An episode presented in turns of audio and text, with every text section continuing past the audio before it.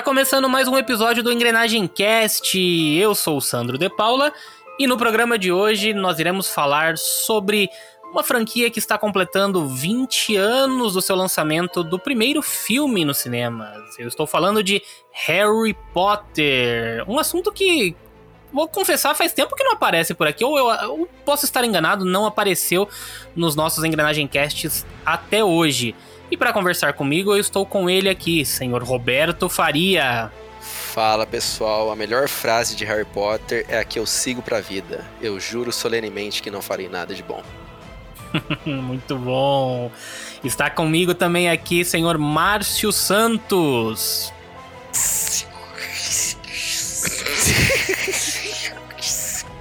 que quer dizer eu te amo na língua das cobras. Meu Deus. É, o cara é um ofidioglota. É, pois é, eu não esperava por essa, eu esperava qualquer coisa, menos essa. Se você acha que Klingon é difícil, pô, ser um ofidioglota. É. E completando o nosso time, estamos aqui mais uma vez recebendo a presença ilustre da Gabi, lá do Geekettes. Oi, gente, estou aqui. Eu vou começar normal, né? Porque depois que veio o, o cara falou língua das cobras aqui, eu tô até com medo. pois Mas é, é isso, tô aqui. É, não tem muito o que falar, mas tô aqui pra falar de Harry Potter, que eu tanto amo, Brasil, é isso. Aí, muito obrigado, viu, Gabi? É isso, vamos para o nosso bate-papo depois da nossa vinheta. Então, roda a engrenagem.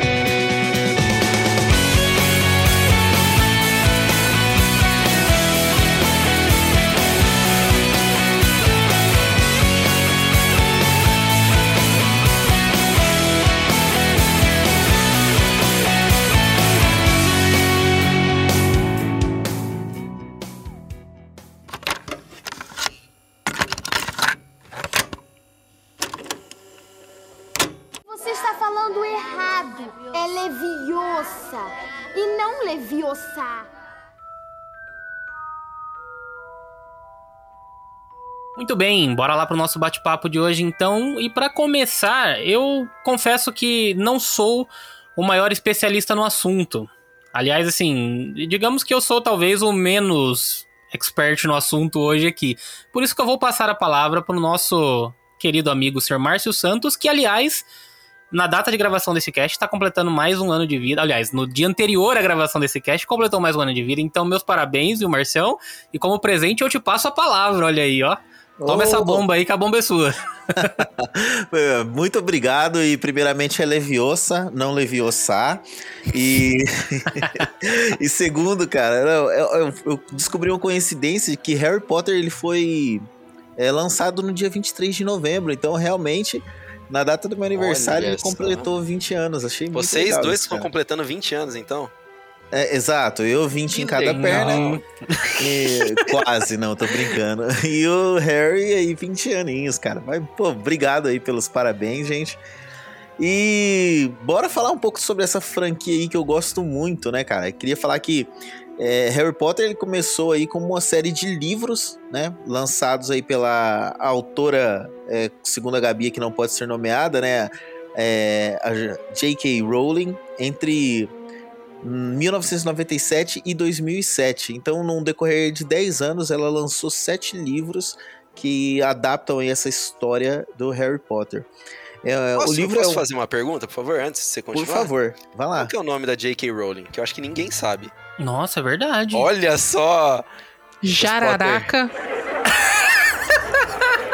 Quero saber o que, que é J.K. Criada no Rowling, não sei. É, já é. Muito bom. Olha só, tá vendo? Ninguém sabe o nome dela. É que nem qual é a profissão de Chandler Bing. Ninguém sabe. Pois é, cara. Olha Vamos só, o Google tem que saber, não é possível. Não, não. Se o Google não souber, aí ela não existe. É Joanne Rowling. Mas o que, que é o K? Joanne. É Crowley. cobra. Joanne... é, Joanne Joe Rowling. Ué? É, Erraram no K aí. O K... O querer ser de cobra, como a Gabi disse mesmo. É, cobra. Aliás, antes da gente adentrar É, já no. Kathleen, Kathleen. achei. É, Achou? Dwayne, achei. Dwayne Kathleen Rowling. Rolling. Dwayne Kathleen Rowling. Cobra é mais legal, hein? É, Cobra era mais legal. Ele Pois tem é. mais a ver com Cobra ela. Rowling. Aliás, então, Que ódio.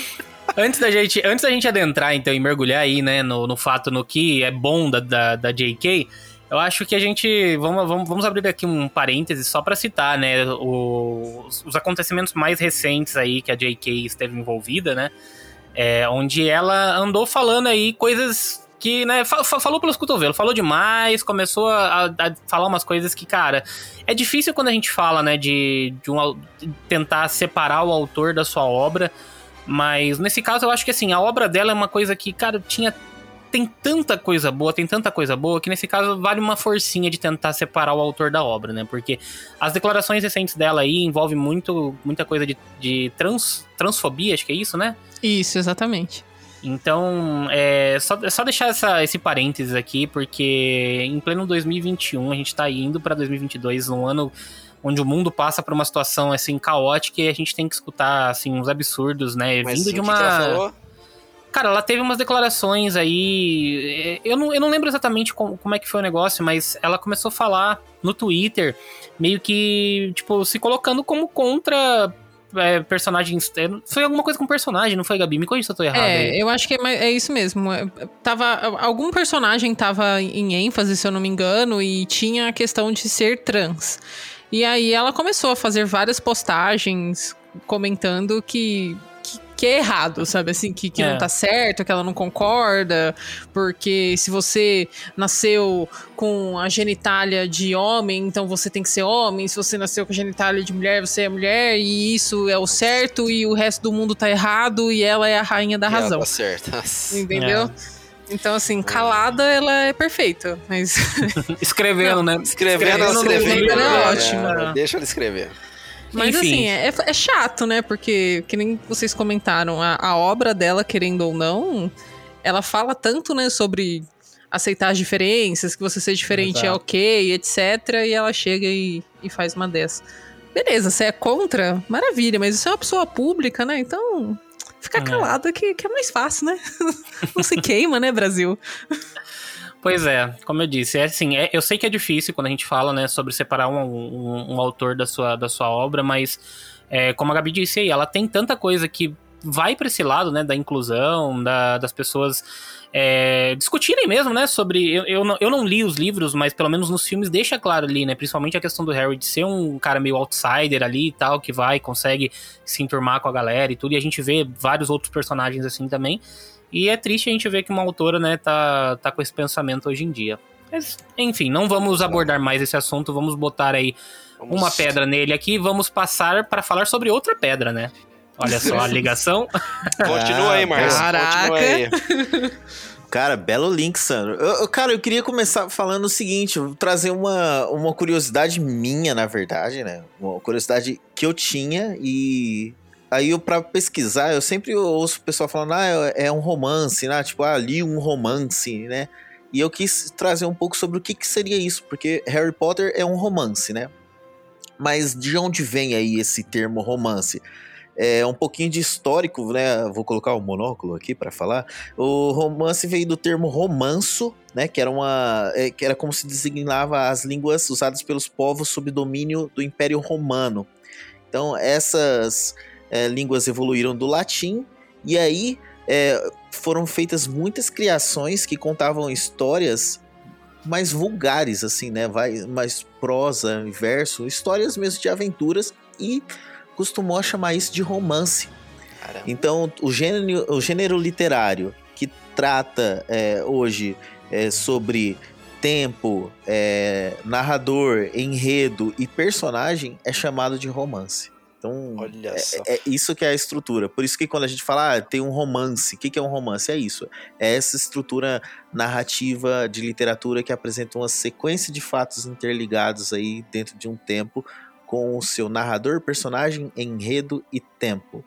E aí, né, falando sobre o romance que é Harry Potter, a gente tem um livro que conta a história do Harry James Potter, né, que ao contrário de da, do J da. que a gente não sabia o que, que era, da J.K. Rowling. o J aqui do Harry é de James, que descobre aos 11 anos que é um bruxo.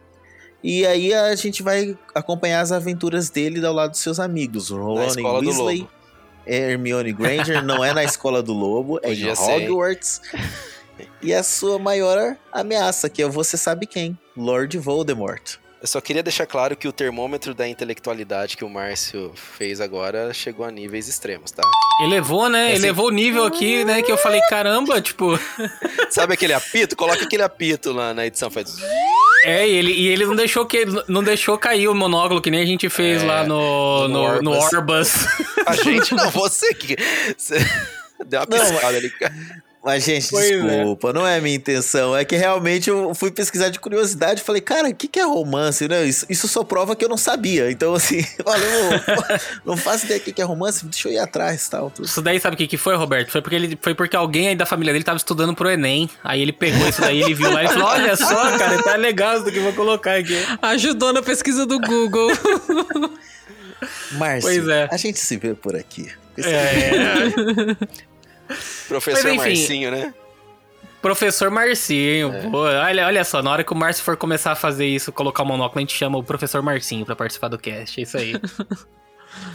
Mas assim, vamos lá então. A gente, depois dessa introdução toda intelectual aí, nós vamos é, abordar então aqui um pouco sobre a história da, do, dos, dos filmes, entre aspas, porque eu acho que a gente vai focar então o nosso bate-papo mais no primeiro filme, que é o filme que está completando aí o seu vigésimo aniversário do lançamento, né? Inclusive com um interessante relançamento em 3D, que eu queria até puxar já esse assunto aqui, porque temos aqui o, o Sr. Márcio que foi assistir o, o, o, primeiro, esse primeiro filme, né? O Harry Potter e a Pedra Filosofal no cinema, em 3D, que foi um, algo inédito, porque ele não, até então não havia saído nesse formato. E eu gostaria de, de saber, assim, antes da gente entrar, né, em todo o papo sobre a história de Harry Potter, falar sobre o aspecto técnico. O que, que você achou, Márcio, vendo, vendo esse filme depois de 20 anos no cinema e no 3D?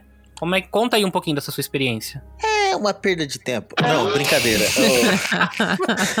Eu achei não. que seria isso, mas. Não, cara, falando sendo sincero, assim, é, são 20 anos de filme. Já, já passou do tempo de de ser nostálgico, né? Então já, já quer dizer, já passou do tempo para se tornar nostálgico. Eu foi muito gostoso ver o, o filme no cinema. O 3D não agrega em nada, em nada, cara, uhum. ali na história. Acho que a única cena. Você gastou mais por isso. É, é nem tanto, viu, Roberto? Porque é, eu fui assistindo uma sessão das 11 da manhã e é onde todo mundo paga meia, então saiu bem baratinho. E assim, a única coisa que eu, a única cena que para mim fez um pouquinho mais de diferença sem 3D é a cena do quadribol, porque hum, é uma cena onde você tem ali a a bolinha que eu esqueci o nome dela, o, a, o pomo, pomo, de ouro. O pomo de ouro, exatamente que ele tá ele vem ali um pouco mais para frente da tela, tal, trabalha com planos. O 3D ele é sempre muito bom para trabalhar planos, né? Eu sempre é, falei isso, né? Que eu não gostava desse 3D que ele é jogando as coisas na sua cara. Eu gosto muito do 3D quando ele é imersivo. E o filme não ficou, não mudou nada, cara. Não, não tem nada de imersão nesse 3D. É, hum, que assim que agrega, porque o filme ele já era imersivo na forma 2D dele. O 3D não agrega nada, nada, nada mais. Mas, puta, gostei demais, cara. Trilha sonora é John Williams. O que, que a gente vai falar, ah, do, cara? Da trilha sonora é. de John Williams, maravilhosa. Esse é... cara tem. Esse cara. Cara, ele tem o toque de Midas, né? Porque, pelo amor de Deus, né? O cara, cara pra fazer trilha icônica que nem esse cara, pelo amor de Deus, velho. A força é forte nele. E, e não, mais... pensa, Não, desculpa, mas desculpa não, te interromper, mas pensa comigo.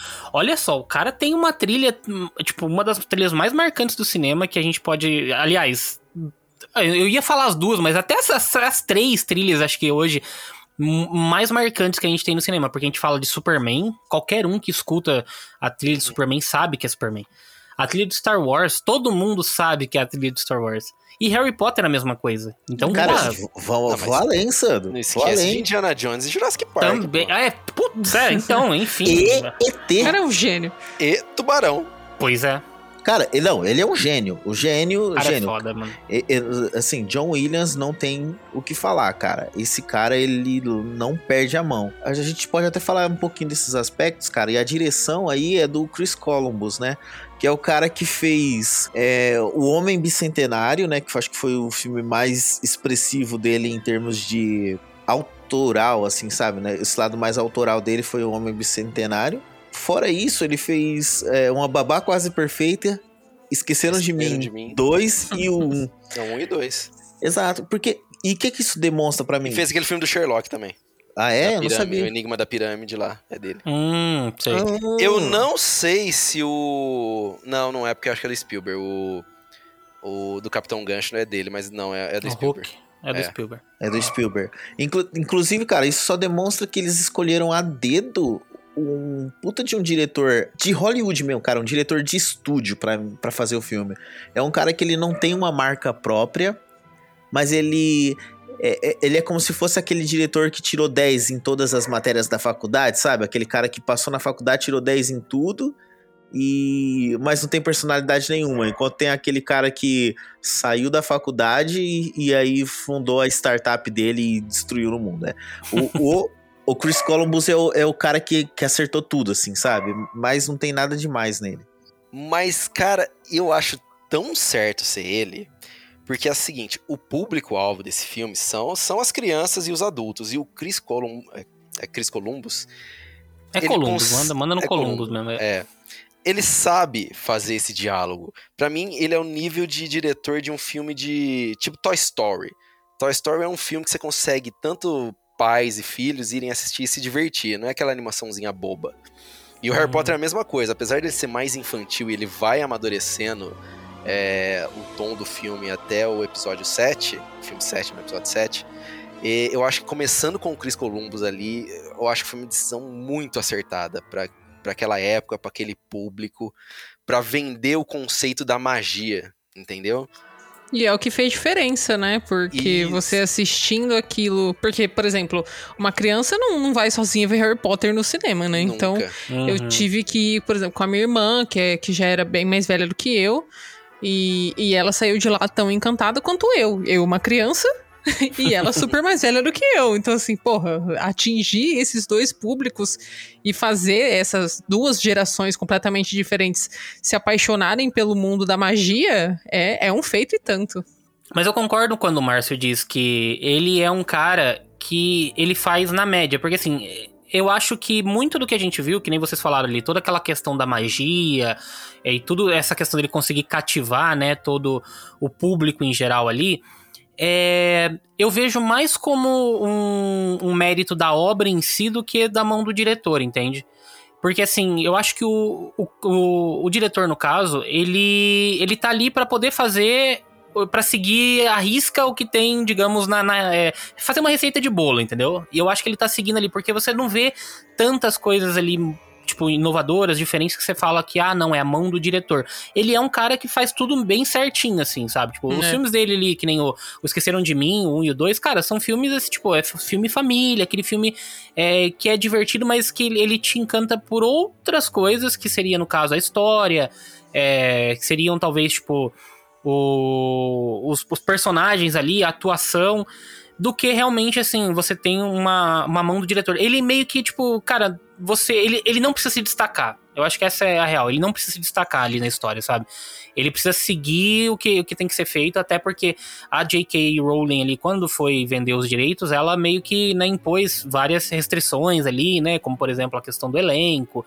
Tinha que ser todo Sim. britânico. Então, todas essas coisas que eu acho que já tinha tudo muito planejado, tudo muito certinho por trás, e ele tava ali pra cumprir. Mas ele faz muito bem o papel dele, mas assim, pra mim, eu já até adianto um ponto, né, que eu, que eu avaliando vai já o filme por agora, mas depois a gente conversa melhor sobre isso, que pra mim, os dois primeiros filmes principalmente, né, o, A Pedra Filosofal e A Câmara Secreta, se a gente for analisar eles assim, é, como filmes, eles não são nenhuma obra de arte. Eles são filmes normais, são filmes simples. Inclusive, para mim, acho que. É, não sei se existe essa palavra, mas cinematologicamente falando. Cinematograficamente. Ele. cinematograficamente, muito bem, muito obrigado, Alberto. Então, é, eu acho que cinematograficamente falando, ele é o pior de todos. Porque. Cara, concordo e discordo. Ele é, Roberto. Qual? O, a pedra? Sim. Ah. Não, não. Não. O quê? Não. O que, que você concorda e discorda? Então vai lá. Eu concordo que ele não tem nada demais, ele não é uma obra-prima. Concordo muito que isso que ele não é. Mas eu, eu acho ele tão redondinho, cara.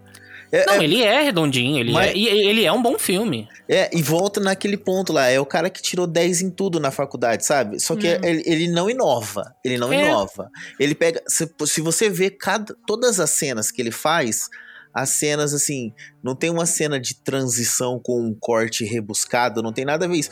A, a cena final mesmo ali, a cena final não, né? Uma cena é, do terceiro ato, quando eles estão passando pelos desafios dos professores ali. E aí ele é, sai de uma. É, de um desafio, né, do, de, que é o das chaves ali que estão voando, e aí ele entra uhum. pro desafio do xadrez, que é o desafio de lógica essa cena foi muito interessante que eu vi. Ele, ele corta, ele abre a porta, aí fecha a porta, aí vem. É, você vê que é realmente é cortado e filmado cenas bem separadas, não tem uma continuidade perfeitinha. Uhum. Aí ele coloca a câmera lá do outro lado da, do xadrez, eles vêm entrando assim de frente, sabe? Não tem tipo uma, uma transição, não tem uma. É, é, vou fazer até um, um um contraponto com Matrix, assim, por exemplo, não tem aquela edição de Matrix que você vê, Sim. tipo, uma coisa cortando de um lado pro outro, levando a outra certinho ali. É, é tudo é muito infantil até de certa forma. Sim. Ele é muito didático para crianças é, exatamente. É. é. Exatamente. Eu, eu, acho até que é um dos, dos filmes mais fiéis, né? O, os dois que ele dirigiu são os filmes mais fiéis aos livros. É que, que tem muita riqueza de detalhes do que os livros trazem. Eu acho que que foi bem proposital mesmo do, do estilo dele, né? De, de construir uma, uma coisa didática e ao mesmo tempo não transformar em algo, meu Deus, nossa, aqui é o dedo dele, né? É, não, uhum. Esse é. toque aqui é desse diretor. Sim. E, eu, eu concordo também que, que não é uma obra-prima, uau, meu Deus, merece um Oscar, mas. Meu, a, a, criança interior que habita em mim. Gabi, eu assisto junto. e eu acho perfeito. Eu falo, meu Deus, que filme lindo. eu fico então, assim. mas sabe, sabe o que, que eu acho que tem um, um grande. É, eu não diria um problema, mas eu acho que foi uma grande comparação na época. É que a gente tinha, por exemplo, a adaptação de Senhor dos Anéis saindo mais ou menos na mesma época em que saiu os primeiros Harry Potters. Então, são duas obras, assim, tipo, literárias muito famosas, né? Que tinham ali o status de ó, grandes obras literárias que estavam ganhando suas versões pro cinema. E quando a gente pega, por exemplo, O Senhor dos Anéis, é uma obra muito mais pretensiosa ali. Ela quer alcançar uma coisa, tipo, muito maior, né? O escopo dela é muito maior. Enquanto o primeiro filme, ele é um escopo muito redondinho, que nem a gente tá falando. Ele é muito mais contido. É, tanto que, assim, para mim, eu acho, assim, o, o, terceiro ato, as cenas finais ali mesmo do, do embate do, do Harry com o professor Quirrell lá e depois, né, com, com você sabe quem ali. É, eu acho que aquilo eu acho de uma coisa tão fraca, assim, que eu falo, cara, imagino que essa cena aqui, ela, ela poderia ter um tom muito mais épico e ela não tem, mas não tem necessidade também dela ser, porque ela tá boa do jeito que tá. É, porque ela é, é pra criança, entendeu? É. Mas... mas... ela poderia ser mais épica, poderia ter mais não sei o que e tal, mas não, não tinha tanta necessidade. O importante dali era te apresentar naquele mundo. Tanto que eu acho que foi até legal quando a gente tava conversando né, no grupo lá antes da, da nossa gravação, que quando eu falei, né, comentei no grupo que eu ia, que eu tava começando a assistir, a Gabi mandou mensagem lá, e eu peguei e falei, cara, eu tô indo pra Hogwarts, porque é, eu acho que é esse o sentimento que a gente sente quando a gente assiste esse primeiro filme. É você indo e você conhecendo Hogwarts, você sendo apresentado aquele mundo Conhecer ali, esse então... mundo fantástico, né? Exato, é. E, e, ele faz isso muito bem feito, né? E Sandro, pensa bem, cara. Você, você comparou com O Senhor dos Anéis. Eu não vou dizer que é uma comparação, é, é, digamos assim, inválida, porque ela é válida exatamente porque são obras de fantasia e que uhum. saíram ali na mesma época. Só que, por exemplo, O Senhor dos Anéis é o que você falou, tem uma pegada muito mais dark, até diria, Porque, meu, o cara escreveu lá nas trincheiras lá da, acho que da, da primeira da segunda guerra, né? Eu não lembro quando foi. Sim, da, Na primeira. É, Primeira Guerra. é, cara, e aí tem uma pegada totalmente diferente. E Harry Potter é, é, é, um, é, um, é um filme que foi. Quer dizer, um livro que foi escrito em 97, cara. E ela escreveu, é, um- se, se eu não me engano, né? Rola aí as coisas que ela escreveu num- na cafeteria, alguma coisa assim. Então, olha, olha só a pegada, né? A mulher tava sentada na cafeteria enquanto o outro tava lá na guerra, né, cara? Então você Eu. É. vou contar pra vocês. Eu estudava numa escola religiosa. Ai, meu Deus. E aí, toda semana tinha uma aula de religião, né? Que, e na época, Harry Potter era o estouro, né? Da, da vida da existência. E aí, é, é, aguardem. aí, aí nas aulas de religião, né? Eu lá com meu livrinho do Harry Potter, né? Tipo, ó, tá aqui. e eles falavam, né, pra gente, pregavam, assim, davam aula mesmo, que a J.K. Rowling, ela recebia um anão do inferno na, na casa dela à noite, que ele trazia os manuscritos de Harry Potter pra ela e ela só colocava assim em palavras mais bonitas e infantis pra poder entrar na mente das crianças.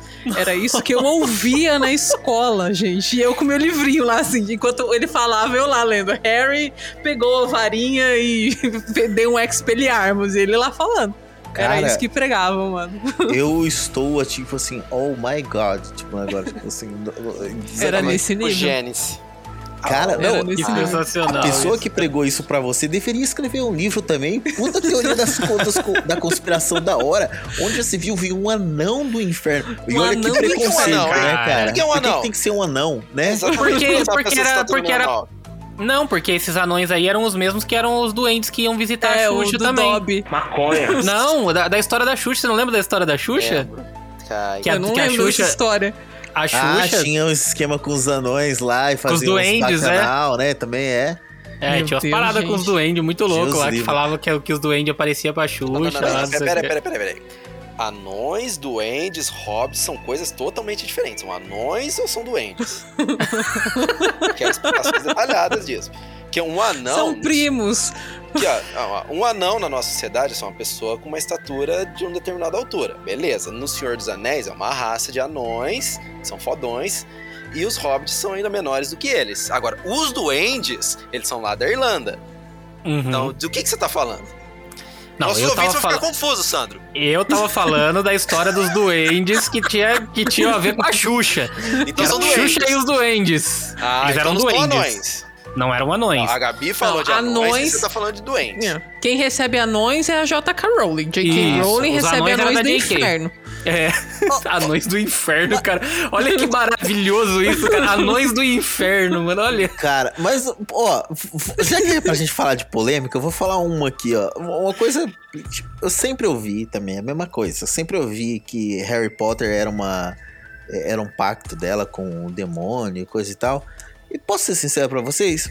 Pode até ser que seja. E daí? É você, Satanás. O demônio sabia dela, escrever bem lá. Exato, cara. Foi ela quem fez. E, meu, e pode, e pode ser que seja mesmo. Quem, quem tá aqui pra garantir que não, não foi? Whatever, né? Mas eu acho que é. Eu é sei quem pode garantir, eu sei quem pode garantir. Quem? Que quem agora são? falando, falando de uma polêmica mais real, Neil Gaiman pode garantir, porque existe uma história aí famosa de que J.K. teria plagiado as histórias do Mas, do Neil mas Gaiman, né? gente, é, porra, Opa, Né? conta isso aí, tô por fora. Ah, velho. O Gui, que é o nosso editor lá do Gui Cats, quando ele me mandou a capa, as coisas, eu falei, gente do céu, esse moço não processou ela?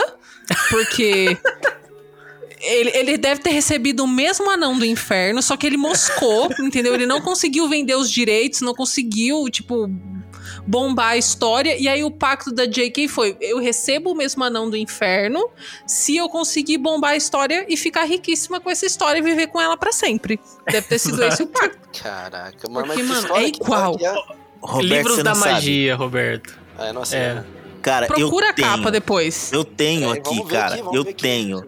Eu tenho livros da magia. É chupado, cara. Não, assim, não é Ah, chupado, mas né? Vamos. foi ela que fez Harry a Potter capa. é chupado do Livros da Magia. É, não, mas a caraca, história é muito parecida. Olha lá. Olá. oh, oh, mas vamos ser sinceros, cara. Assim, eu vou ser bem sincero, eu prefiro muito Harry Potter e adoro Neil Gaiman. O, o Sandro, o Sandro sabe disso. O Sandro sabe que eu sou fãzaço de Neil Gaiman. É, mas eu prefiro Harry Potter. Só que tem muitas semelhanças, cara. É muito Sim. igual. É, é muito, muito, igual. É tipo Duna e Star Wars. Que Exato. isso? É só inspiração, Gabi. Tá é só muita inspiração. É muita inspiração mesmo. Não, mas é, é, que a história, é que a história ali ela tem muitas semelhanças também, Roberto. Depois ali, né? Tipo, o lance dele ser também um cara que não sabia que era e tal. E depois ele se descobre também no meio da, do, do, universo de magia.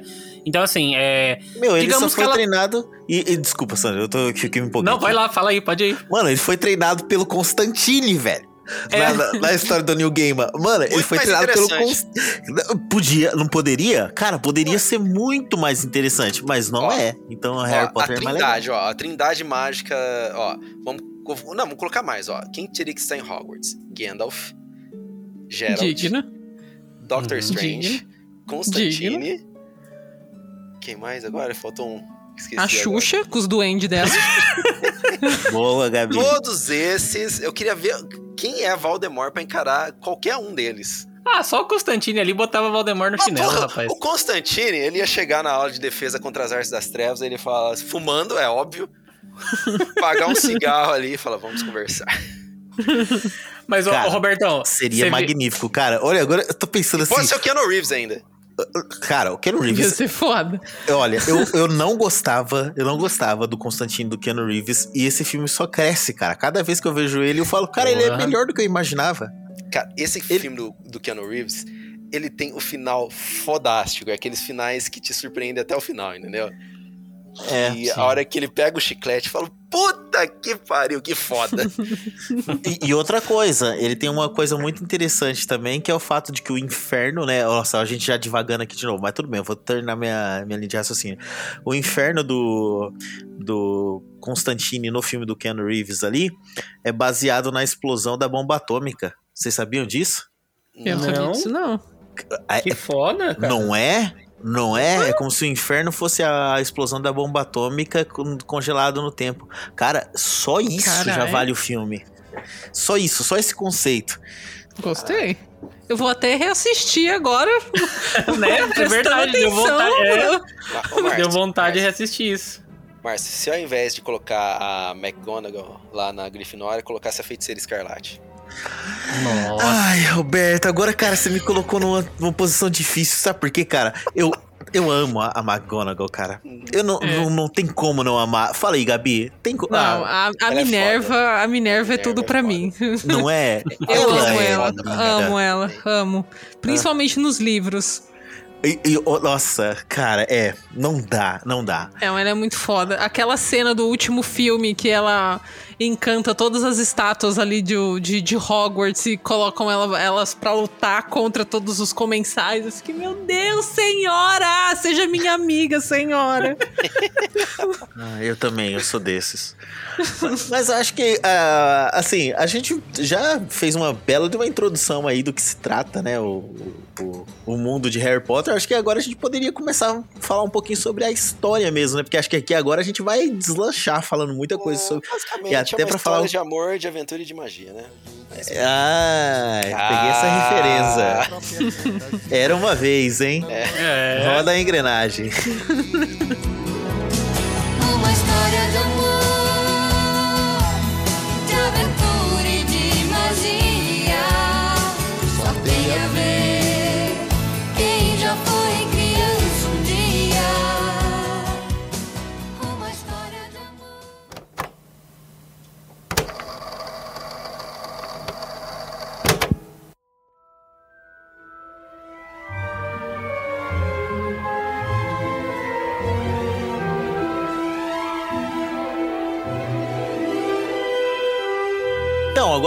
começar a falar um pouco sobre, já que a gente começou a falar aí sobre é, essa polêmica em, é, da, de, da história de Harry Potter ser muito parecida e inspirada em os livros da magia de Neil Gaiman, vamos conversar um pouco sobre o que é a história de Harry Potter, né? Como ela começa, como ela deslancha, é, e aí falar um pouco sobre as coisas que a gente gosta aí nesse filme e por que que ele encantou, né, a gente.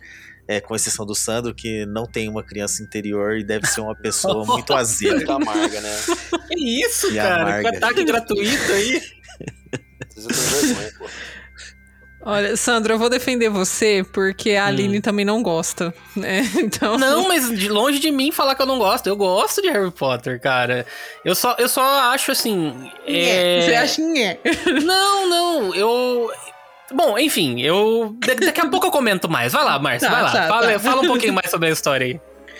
Olha, a gente tá. Esse cast a gente tá falando aqui principalmente do filme, né? Porque tá completando aí os 20 anos, mas é, não dá pra não citar o livro, né?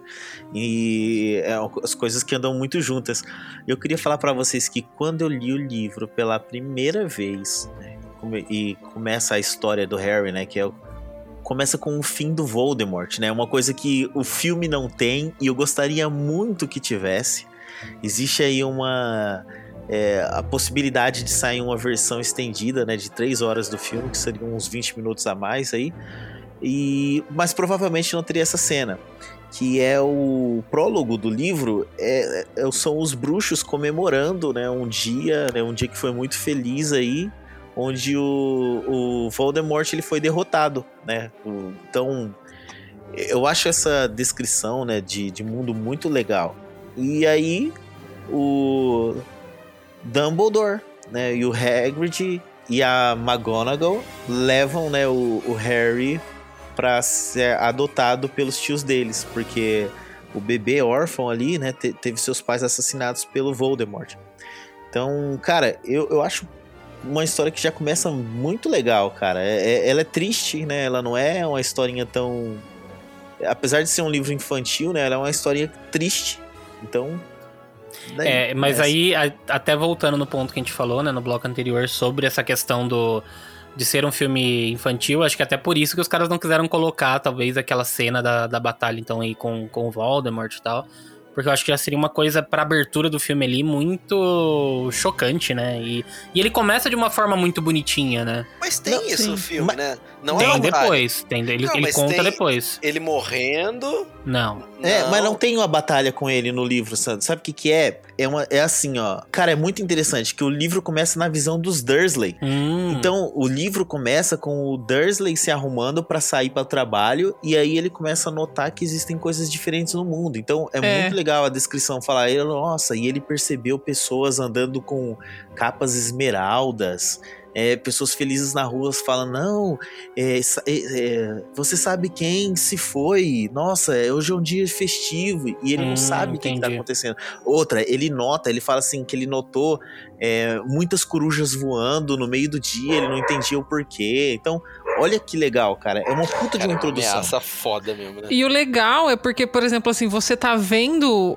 pela visão de um trouxa, né? De, Uhum. de- a- o que tá acontecendo no mundo da magia. Porque você não sabe ainda o que é essa magia. Então, o fato dela, dela trazer essa visão através do tio Walter faz realmente você entender o que é ser um trouxa e depois quando você conhece o que é a magia e você vai pra Hogwarts realmente, você você não se considera mais aquilo, você se considera parte. Eu particularmente me considero parte de Hogwarts, eu só não recebi a carta, o correio não trouxe pra mim.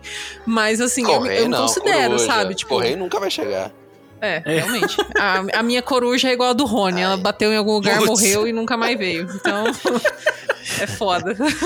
Mas é, é, tipo, é, é genial, sabe? A forma como ela coloca. Porque você já vai criando empatia por um mundo que você não tem nem ideia do que você vai, vai, vai receber. sim. Então, é, é muito foda. Muito foda. E, e- e isso é o legal, né? Que daí, tipo, tem um salto temporal, né? Porque o, o- eles trazem ali o bebê, né? À noite ele traz o bebê pra eles adotarem. E aí você tem um salto temporal de 11 anos, né? Pra 10, é, 11 anos. Aí você tem um salto temporal pra é, mostrar o Harry já crescidinho ali, né? um adolescente, uma Na criança puberdade. na puberdade, é, que passa. é, que foi criado. Cara, olha que legal isso. Ele foi criado sob, o, sob a escada, no armário sob a escada. E quando ele recebe a carta, tá escrito isso. Cara, isso é tão. É, é, gosto, é lindinho, né? É fofo. Ao senhor Harry Potter, né? aí tem Rua dos Alfeneiros, eu não lembro o número certinho. Número 4. Número 4. olha, Gabi, olha que lindo. Rua dos Alfeneiros, número 4. Né, é... quarto. Número quarto, não, número 4. Isso. Número 4. Isso. E aí ele fala. É, o quarto embaixo da escada. O quarto embaixo um da escada. Assim. Isso. É. Cara, olha que coisa mais fofa, né? E aí você começa a ver um. Isso já vai dando indícios de como esse mundo dos bruxos ele funciona. Ele tem um funcionamento próprio, cara.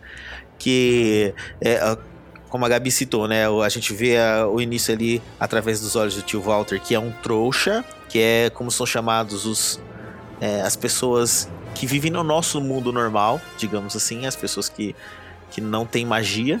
E, e os bruxos chamam as pessoas de trouxa, né? E já o mundo dos bruxos, que ele é invisível ao nosso, ele, ele, é ele acontece ao mesmo tempo, mas eles escondem, né, a, na nossa frente esse mundo, ele tem um funcionamento super próprio, né? Tem o Gringotts, que é o banco dos bruxos. Tem a plataforma 93 quartos, que é lá onde sai o trem que vai para Hogwarts, o expresso de Hogwarts, que é maravilhoso, cara. Porra, mano. Ô, oh, senhor. Ai, Gabi, a gente tinha que ir pra Hogwarts, cara. Puta que pariu. Eu, a minha meta de vida é ir pelo menos pro parque, entendeu? Chorar. E aí as crianças vão se assustar comigo. Eu quero entrar entrar na, na loja do Olivaras e quando a criança for escolhida para fazer o, o negocinho da varinha lá para encenar, eu vou empurrar a criança, eu vou fazer a encenação, entendeu? Aí eu posso ser presa, mas eu vou ser presa com a minha varinha. Tem isso na, na, loja? A criança escolhida tem aquela cena lá de. Tem, tem. De quando você vai pro parque. Eles selecionam uma. Normalmente é uma criança, né? Então, quando eu for, vai ser eu. Uma criança e aí eles fazem todo o rolê. Ele, ele pega a varinha e a criança, tipo, testa a varinha e quebra uma garrafa, estoura a garrafa. É, to, é encenação, Caraca, literalmente, do, do, do, da parte do Harry conseguindo a varinha. Muito foda! Eu quero que ser legal. essa criança. Cara, olha só. E aí tá uma das coisas que eu elogio essa série também, Gabi. Olha que legal, cara. Desde o início, eu sempre falo que as coisas estão são bem amarradinhas ali, né? Ela, ela foi criando, talvez, a história completa, pensando em como uma coisinha vai levando a outra tal.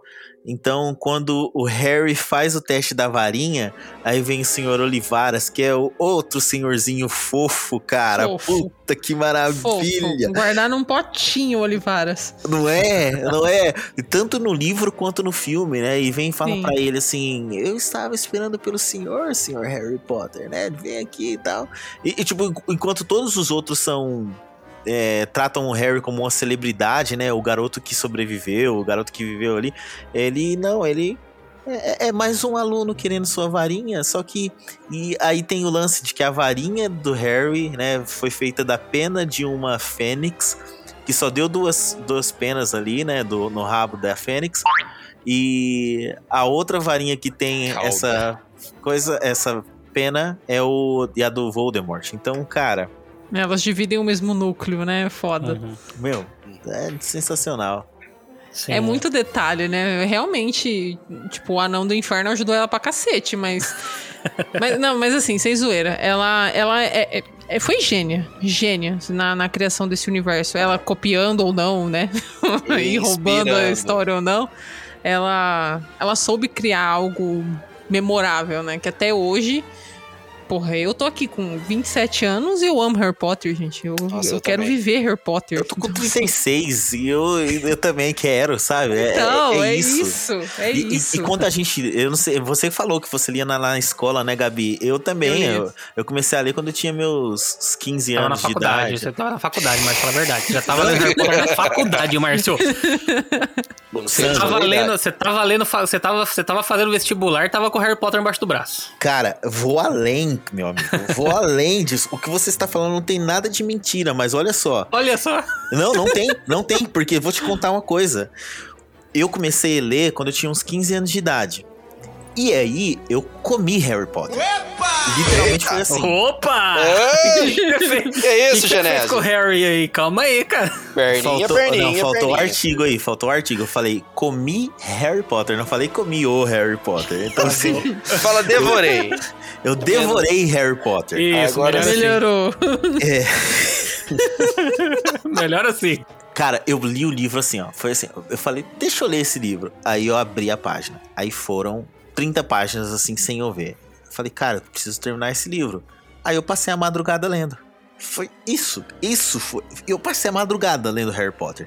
Aí eu tava trabalhando, li todos, assim, é, li todos aí dos meus 15 até a época que eu fui pra faculdade. Quando foi lançado o último, que foi, se eu não me engano, em 2007 mais ou menos, eu não consegui esperar sair a versão em português, porque eu fiquei fiquei louco, cara. Falei, não, eu preciso. Eu preciso ler na pré-estreia, né? Tipo. Ler na pré-estreia. ler na pré-estreia é foda. É.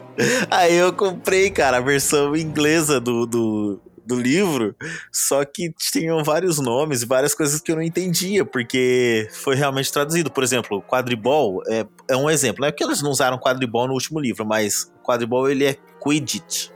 Quidditch. É, é, é, aí tem, sei lá, outras coisas do tipo o nome do, do pai do Harry é, ti, é, é Tiago, né? Cara, aí... isso eu não. Peraí, vamos, vamos, abrir um, vamos abrir também uma, um parênteses aqui para falar sobre isso, porque. Por que diabos foram resolveram traduzir o nome dele aqui? Porque eu acho que James ia ficar tão. faria tão mais sentido, cara. É porque são nomes bíblicos, nomes bíblicos se traduz.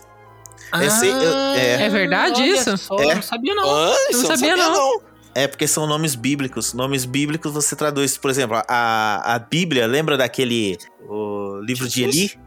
Ah. É, é, você pode ver que no final, se eu não me engano, é a Bíblia do King James, tá escrito, né? Pode ver que é, que é Tiago, né? Também. É, é isso aí. Caraca, então é, é esse era James, o apóstolo era James?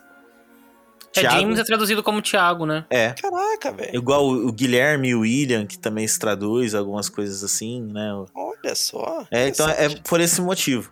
Hum. Mas. Cultura com o Márcio hoje aqui, Professor Brasil. Marcinho. Viu só? Professor Marcinho ataca novamente. Aqui tem informação! A idade traz consigo a sabedoria. Pois é, o cara, o cara virou a chave, mano. 36 anos, bateu ali assim, virou. O cara tá foda mesmo. É, 36 anos, né? Virou a chave, falando de Harry Potter. é isso aí, Brasil, é nós.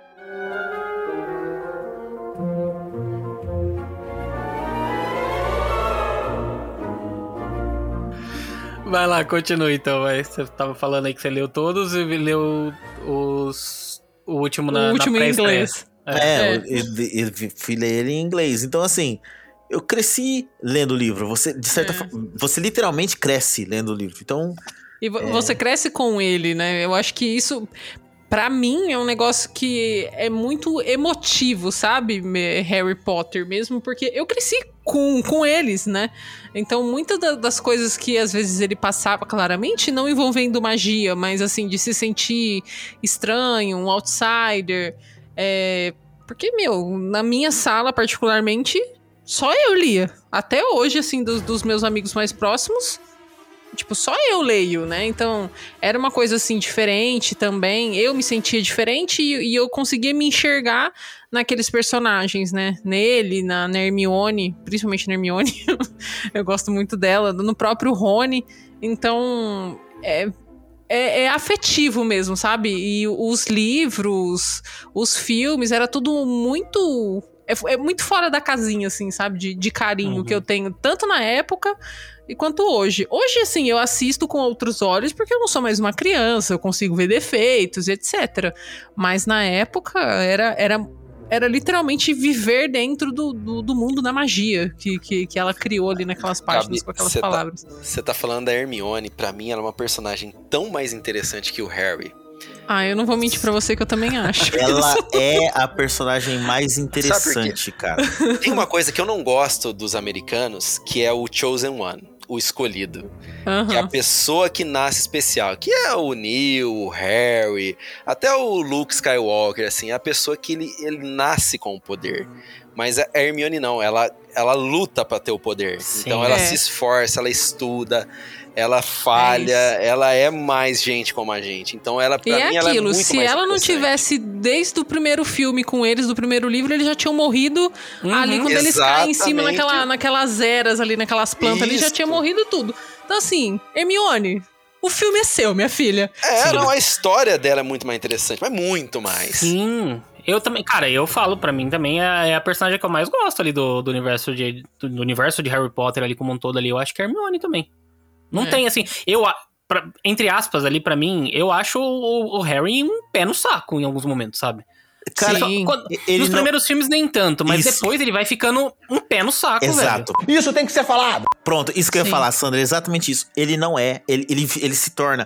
E, e eu uhum. acho isso muito bom, cara. Eu acho isso tão sensacional na história, porque assim, é, aí você vê o, do porquê que ele foi criado.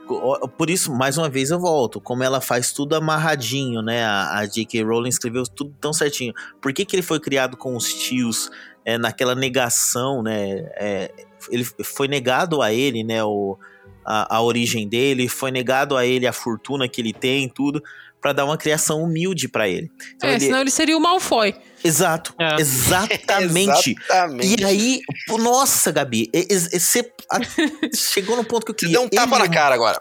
Ele e o, Malfoy, ele e o Malfoy, cara, são os mesmos. É, é, é, é o mesmo lado da mesma moeda. Isso, é isso. obrigado, Roberto. É exatamente, exatamente isso. São isso rivais que se merecem, cara, porque quando o Malfoy também vai lá e fala para ele assim, é, é na, na cena do, do filme, fala, ó, tem algumas famílias aí de bruxos que você não vai querer se associar. O Harry também é, é meio cuzãozinho com ele, ele já, já nem pega na mão dele e fala, é, eu já sei com quem eu vou me associar. Vamos fazer essa crítica aí. Tipo, você vê que o Harry também. Ele também gosta de se mostrar, né? Ele gosta da atenção, ele gosta Sim. de. O Chapéu fala né? isso. Ele quer se provar. É isso. Meu, olha aí, desde o início. Então tem a, a, Ele é o fidioglota desde o primeiro, né? Que ele fala lá com a cobra. E aí isso vai se refletir já no próximo livro. O, os Dursley, né? Que dá essa criação para ele, né? Por várias vezes, né? É, são vários livros que ele, que eles ainda. Que ele ainda tá morando com os Dursley para que ele seja mantido ali com os pés no chão, não seja uma criança que né, que vai nesse não que seja um cuzão, né? Um cuzão. É, que não Exatamente. Um cuzão, é, exato. É, porque ele, ele, assim, o primeiro filme ele te, ele te deixa naquela sensação de você começa vendo, né, no primeiro filme o Harry sendo maltratado e sendo Isso. ali, sabe? Você cria tipo, empatia, né? E, exato, porque ali, ali era, era um caso claro de você chamar o conselho tutelar e levar aquela criança embora, né? Porque vamos, convenhamos, né? Não tinha como, né? Mano, aquilo... ele mora embaixo da escada, velho. É... Trancado, me ajuda. Não, aquilo ali era um caso claro de você chegar ali, mandou o conselho tutelar, cara, é dois palitos, leva esse moleque embora dali. Agora, é, a, gente, a gente cria uma empatia com ele por conta de, de toda essa situação que ele vive ali, né, com, com os tios e tudo mais. Então, você, você eu acho que é exatamente isso que o Márcio falou. Ela planejou que você cria uma empatia por ele, mas depois, ao longo das outras histórias, quando você chega lá pro, pro quarto ou quinto filme, mais ou menos, cara, o Harry já é um pé no saco. Ele não é mais tão interessante. Você, você, você quer ver mais dos outros personagens, sabe? Uhum. A Hermione, principalmente. Mas eu acho que isso torna ele. Olha que engraçado isso, né? Parece, parece um que é o contrário, né? Eu acho que o fato dele não ser um personagem interessante torna ele um personagem interessante. Eu não entendi o que ele falou. Tipo assim, é, ele não é um personagem que você sente empatia, mas ao mesmo tempo uhum. ele se torna um personagem bem feito, bem escrito, porque ele não é um personagem. Agora volta o monóculo maniqueísta, Sandro. Ah, lá vem. Puta que pariu, é isso aí. Ele não é maniqueísta. chegando aí de novo. Ele é, é, ele tá ali, ele é ele faz o bem não tanto porque é, é o, uma obrigação moral dele fazer o bem. Ele faz o bem porque ele é literalmente o garoto que sobreviveu, the boy who lived, né? É isso. Uhum. Ele tá lutando pela vida dele. Sim, ele... e é interessante também a construção que eles fazem dos outros dois, porque a todo momento, durante a construção desses sete livros e oito filmes, o Dumbledore sempre deixa muito claro de que o Harry precisa do Rony e da Hermione para ele conseguir concluir a missão. E não é nem porque, ai, nossa, o Rony é extremamente habilidoso com uma espada e ele vai conseguir destruir as Horcruxes. Não, é porque os dois são como é que eu posso dizer, o peso, sabe, para ele, para ele voltar realmente para a realidade, para ele não se perder, para ele não desistir. Uhum. E a galera também ali em volta dele. Então, é, é, foi muito bem construído. Mas o Harry. Eu não gosto muito dele, assim. Eu concordo que ele que ele não que é interessante você ver um protagonista que é o escolhido e não é perfeito. Por exemplo, ele poderia ser um chute aqui, né? O Superman. Nossa, ele é perfeito. Ele não erra, ele é moralmente maravilhoso, ele faz o bem porque ele quer fazer o bem. Mas É não, a gente consegue enxergar a humanidade nele ali de ver que ele também é chato, entendeu? Que ele também merece um soco na cara às vezes. Aliás, né, o, você está querendo dizer, Gabi, que seria a Hermione e o Rony o Sam do Senhor dos Anéis? Olha, eu acho que sim. Por que Quando não? a gente fala que o, o- o protagonista do Senhor dos Anéis não é o Frodo, né? E sim o Sam ali, né? Sam. Pô, mas total. Que é muito mais interessante, né? O Frodo é chato Sim. pra caramba. Também, É, o é, Frodo. outro que é assim. É, e é o que, ó, Sam que traz ele pro, pra Terra, né? Pro, É. olha, É, vem cá. é isso. É isso. E o, o Harry, ele é tão ele é tão assim que no final, se eu não tô enganado, quem salva lá toda a porra toda no final não é nem ele, né? Porque é o Neville ali no finalzinho, né? No- pelo menos no Ou oitavo filme é histórias, isso, né? Há histórias por Ah, trás. mais ou menos, né? Mais ou menos. Cara, aliás, isso é um. Mais ou menos. É, mais ou menos aí. Mais ou menos, mais ou menos, mais ou menos. Porque o, o Neville, cara, ele, ele nasceu ali, acho que no mesmo dia que o Harry, né? Se eu não me engano. Não é no mesmo dia ou é na mesma época? Ele né? nasceu na mesma época, né? Isso, É e- isso. E, a profecia dizia que dava a entender que poderia ser qualquer um dos dois, né? Então, Hum. é, de, de certa forma, o Neville é o que derrotou a última Horcrux, mas quem realmente derrota o Voldemort, quem tem a, a ligação mesmo com o Voldemort é o Harry, né? Então, É, mas ele só dá aquela sopradinha lá. O cara tava caindo, era só. Sabe? Pessoal. Mas o, o que eu acho. o- a- o- olha que isso, isso- outra coisa interessante, cara, são esses personagens. Você vê que ela cria vários personagens que têm profundidade ali, né? É um. Uhum. É quase que um Game of Thrones de personagens ali também, né, cara? Você tem os professores, a professora Trelawney, tem o, o, Snape maravilhoso. Snape cara. reizinho. Não Meu vou mentir cara. que eu comecei a gostar dele só depois que eu descobri toda a verdade. Sim, porque antes eu tinha ranço. mas assim. Ah, mas eu sempre Cara, mas- desconfiei, hein? Eu sempre desconfiei do Snape. Que ele não era vilãozão Então, assim. é que hoje, assim, hoje, quando, quando a gente assiste, a gente já sabe todo o final, mas uma das curiosidades que o Márcio colocou na nossa pauta aqui, eu achei sensacional. Eu achei, eu falei, caralho, mano, isso foi muito foda. Que é o lance deles terem, deles terem dado essa, essa informação pro, pro Alan Rickman. Então ele já sabia de detalhes da história do Snape enquanto ele tava gravando lá os primeiros filmes. E o que torna esse personagem, assim, cara, puta, genial, sabe? Tipo, porque ninguém mais sabia e ele sabia dessa história toda do, do background do Snape, que é muito foda. E assim, no primeiro filme, ele tem toda a pinta de vilão. Você. Ele é o quase, praticamente, metade do filme ele é o vilão, até que você tem uma reviravolta ali no final, né? E, e aí você, putz, quando você descobre isso, eu falei, caralho, mano, que foda que foi isso, sabe? Tipo, de saber que o Alan Rickman já sabia disso. E ele encarna, né, o Snape ali de uma forma muito, muito boa, né? Porque ele é muito bom ator, né? O Alan Rickman aí, que já nos deixou. É, o cara é foda. Não, e temos, te- temos o Hagrid, temos. O cara, o Hagrid é, é o. É, é o tiozão, né, cara? É aquele. não é? O, É o tio, tiozão. foda, cara. é. o tio mais novo, aquele Ele que é o parça, compra é doce pra parça. você no bar, sabe? Mesmo É. quando sua mãe fala assim, não dá doce pro menino, ele vai lá e compra. É tipo ele, cara. Puta, cara. mara- É, É é o que- Gimli. E, e outra É, coisa. Exatamente. E você vê o background, mais uma vez, o background de história, cara. Ele não pode fazer magia. Depois que você vai descobrir o porquê que ele não, pô, não pode fazer magia, que é, se eu não me engano, você descobre isso no. Câmara Na secreta. Câmara Secreta, né? Isso. Conta aí, conta aí, conta aí. É, que é porque ele teve um incidente lá na escola, né? E aí acharam que era ele que tinha liberado a, Aquele que tinha aberto a câmara a secreta. Câmara Secreta, isso. Mas não era, era o Aragog, né? Na verdade, né? a- a- que ele tinha lá e. E aí confundiram que era ele o responsável, e aí a penalidade Ele dele meio que é foi banido, né? é, ser tipo, banido. Não pode usar magia, ele não pode ser um mago, sabe? Então, Hum. e é por isso que ele não pode usar mesmo. Só que ele usa a varinha dele, né, escondida embaixo do, da, da- Do guarda-chuva. guarda-chuva. Cara, é. que sensacional. Que sensacional. Cara, o que eu mais gosto do Hagrid é os nomes que ele dá pro que ele dá pros animais ali. Fofo. É o fofo, o Norberto, cara. Quem que, mano, eu, eu tenho um colega Cara, chamado que é o Norberto. Norberto? O Norberto, que é o dragão que ele coloca Ah, o é o nome lá. dragão Depois lá, tem é. o Bicudo. Bicuço. Cara, Bicuço, Bicuço, é, Bicuço, Bicuço. é, desculpa, Bicuço. Aí, os, os, os Potterhead me corrigindo. Tá? O canino, o canino, O canino. exato. Cara, Cara, é muito bom. o Hagrid, ele é sensacional, cara. Ele é sensacional. Ele é. Eu adoro ele dançando com a giganta lá no, no Cálice de Fogo. Nossa, muito bom. Adoro ali, cara. E ele é pequenininho perto dela, né, cara? É uma Então, é gigantesco. Mais um ponto genial, cara, nesses filmes. Isso pra mim é, é é genial, tá? Isso é mesmo.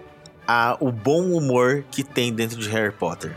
O Sim. humor escrito e o humor que aparece em tela são muito bem colocados, sem exagero Marvel e. E tá ali. Não, tô brincando, eu fiz um exagero Marvel aqui só pra, pra alfinetar Pra o Sam. provocar, É, né? Você não. quis trazer É, foi- a treta. É, isso aqui foi, foi uma provocação gratuita. Agora, falando sério mesmo, a- a- é muito bem colocado, cara, o, o bom humor ali, o, o- as cenas de humor. O Rony, né, ele é sempre o alívio cômico, né, mas nem sempre é- o alívio cômico acontece com ele. Então você tem ali o Hagrid. O Fred, também o George. Exato. É, até o próprio. O, o Fint, cara, que, que tem aquele. Eu não lembro qual é, É o gato lá, Madame A Nora. Madame Nora. é, mas tem uma cena, eu não lembro agora em qual filme, que ele fica correndo assim, com, com- com ela atrás, assim, e, com- dedurando as crianças e tal. Cara, é muito bem colocado, né? Ou, ou no dia do baile, né? Que, a, que o Fred, né, que o- a McGonagall chama o Rony pra dançar com ela. Aí o Fred e o Jorge um olha pro outro e fala assim, né? Eu nunca. Eu nunca vou esquecer disso. "Não, É, o Harry pede pra eles nunca deixar ele- o Rony esquecer que ele dançou com a professora É, McGonagall. cara, que é. lindo, meu. Puta, que legal, cara. Meu, quer uma vilã que eu odeio mais do que o Voldemort? A Umbridge. Que mulher maldita! Ou ela vai ser a Rainha Elizabeth na próxima temporada. E ela dá a risadinha deixa. assim, ó. Meu, nossa, olha. Ela é legal, ela é Foda. legal. A Umbridge é legal? É. Aonde, moço? Tudo bom? Deixa Você não pode contar mentiras, ó. A sua pele abrindo aí que você não pode contar mentiras. Gabi, você tá falando isso pro Roberto. O Roberto amava a Cersei desde que Não, começou o Game of Thrones. então- Cersei, eu ah, apoio. a eu vou Cersei. falar pra você que eu gosto da Cersei também? Pronto, pronto. Ah. Cersei eu tá gosto da correta. Cersei. Tem Inclusive que aqui, tacar o zaralho. Eu quero deixar aqui a minha indignação com aquela morte podre que a Cersei teve, É, aquilo é complicado, né? tá? Eu queria deixar aqui minha indignação. Tá. Está Mas eu gosto da registrado aí, Cersei eu também. concordo, eu concordo. Eu Pô, acho que ela, é, ser ela é maligna no ponto, no ponto certo, assim. Ela é. É. maligna correndo atrás dos seus objetivos. A Umbridge também, mas a Umbridge, ela... Mano, Ela só é maligna. sei. É, ela... Nossa, mano, ela é o demônio. Ela é o anão do inferno que visitou a J.K. Ai, caralho. é, é foda. E o Dumbledore? Outro safado. Safado. O Dumbledore é um velho safado, mano. Velho safado. Ele é um velho safado. Sabia de tudo. Não contou pra ninguém. Você sabe o que, pro que eu acho do túmulo. Dumbledore? Eu acho ele perfeito, assim como a Gabi falou. Eu acho, eu acho mesmo. Aliás, também é, é o cara mais foda ali, né, do, da história, né? E Sim. ele também faz cenas de comédia, né, cara? Cenas de humor, como por exemplo, a última cena, uma das últimas cenas do filme, né? Ele. Ah, feijõezinhos de dois é, de todos os sabores. Aí ele come lá e fala, hum, É. cena de ouvido. Então, assim, ele também tem cenas de, de piada, tem cena. Beleza, eles quebraram isso, né? Quebraram essa imagem de ah, só porque ele é o, o Merlin, né, da, da geração aí, ele não poderia O ser Gandalf. assim. Só que ele É. também tem um lado Obi-Wan Kenobi. É- que sabia de tudo e não falou nada. É. Então, Veja bem, esse povo não compartilha informação. Eu entendo O isso. povo não se conversa, né? O povo não conversa e dá treta. Pô, ele tinha a varinha das varinhas. Ele podia acabar com a porra toda em um instante. Então. Entendeu? Mas é ele porque era o portador. acabava o, o enredo, né? Aí tinha. Cara, no, Ela ia no- ficar menos rica se resolvesse tudo em um. Na um Ordem da só. Fênix, ele podia dar um pau no Voldemort, fácil. Na Ordem da Fênix, no Cálice de Fogo, se ele tivesse ali Ah, no- já na. Então, no caso de fogo do, ainda do ele não tava lá. ali.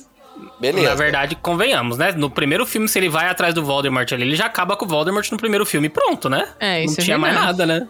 Ah, não, O Voldemort antes de tudo, tava né? o mapa do Maroto no primeiro filme que não tava escrito Voldemort na porra do mapa? Ah, não, mas é o professor, você tava possuído só. É, mas acho que viria como Quirrell, né? É. Então, é. Ou como. Não, mas, ó, vamos, peraí, vamos entender a história aqui. Aos Potterheads, pergunta: quando que o, Val, o, o Dumbledore conseguiu a varinha das varinhas? Quando ele derrotou. Eu esqueci o nome do bruxo agora. Grindelwald? O Isso. Grindelwald, que era dele a varinha, certo? Isso. Beleza. Voldemort veio depois disso, certo? Sim. Por que que ele sim. não sentou o sarrafo no Voldemort com a varinha das varinhas? Cara, não é que ele não quis. O... Tinha a armada Dumbledore, né, pra fazer isso. O, o problema é que o Voldemort também era bom e o Voldemort sabia fugir. Tanto que ele, ele é o único é, mago, o único bruxo do qual o Voldemort tem medo, né? Ah, mano. Não, o Voldemort não encarava ele frente a frente, cara. Não, ma- tá, ele fugia, beleza. Tá bom, eles não se Mas enfrentaram. assim, então. é. Aí agora é uma análise minha que eu não sei se, se tá correta, mas ele também não poderia, por exemplo, sair resolvendo e tentar jogar um Avada Kedrava no, no Voldemort, porque ele até poderia destruir as Horcrux, como era o plano dele, né? Do anel e etc, e piriri parará. Só que a última Horcrux, que era o Harry, o Harry em si era uma Horcrux, precisaria ser o Voldemort atacando a o próprio pedaço da alma. Então ele precisaria levar o Harry de alguma forma até lá pro Voldemort atacar o Harry e aí ele conseguir fazer o restante, pro, pra ele estar vulnerável. Que é aí que vem a sacanagem, né, cara? Que de você criar um moleque pro abate, né, mano? Então, é, eu acho que, acho que até o Snape fala isso pra ele, né? Não é, se não me engano, o Snape que fala isso pra Uhum, ele? É, eu acho que pro, é. pro abate, É. isso. É, pô, isso, isso é tenso. Cara, e olha como é que a história deu uma reviravolta. E assim, pra quem tá ouvindo a gente aí e, e a gente tá falando tudo isso, galera, isso não é do primeiro filme. A gente É, tá a falando gente tá É, indo tá- além. de como a- a- as coisas aqui se, elas é, vão abrindo o leque, né? Como a história abre o leque. Ela começa pequenininha, o garoto lá embaixo do, do quartinho, embaixo da escada, e ela termina épica com a McGonagall invocando todas as, As estátuas de Hogwarts, pra lutar. É Pô, foda. é- Eu é achei que isso. você ia falar da luta do, Dum, do Voldemort do Harry, porque não tem nada de épico aquilo lá. Não, aquilo Não, não. não, Não, não Ah, não, não.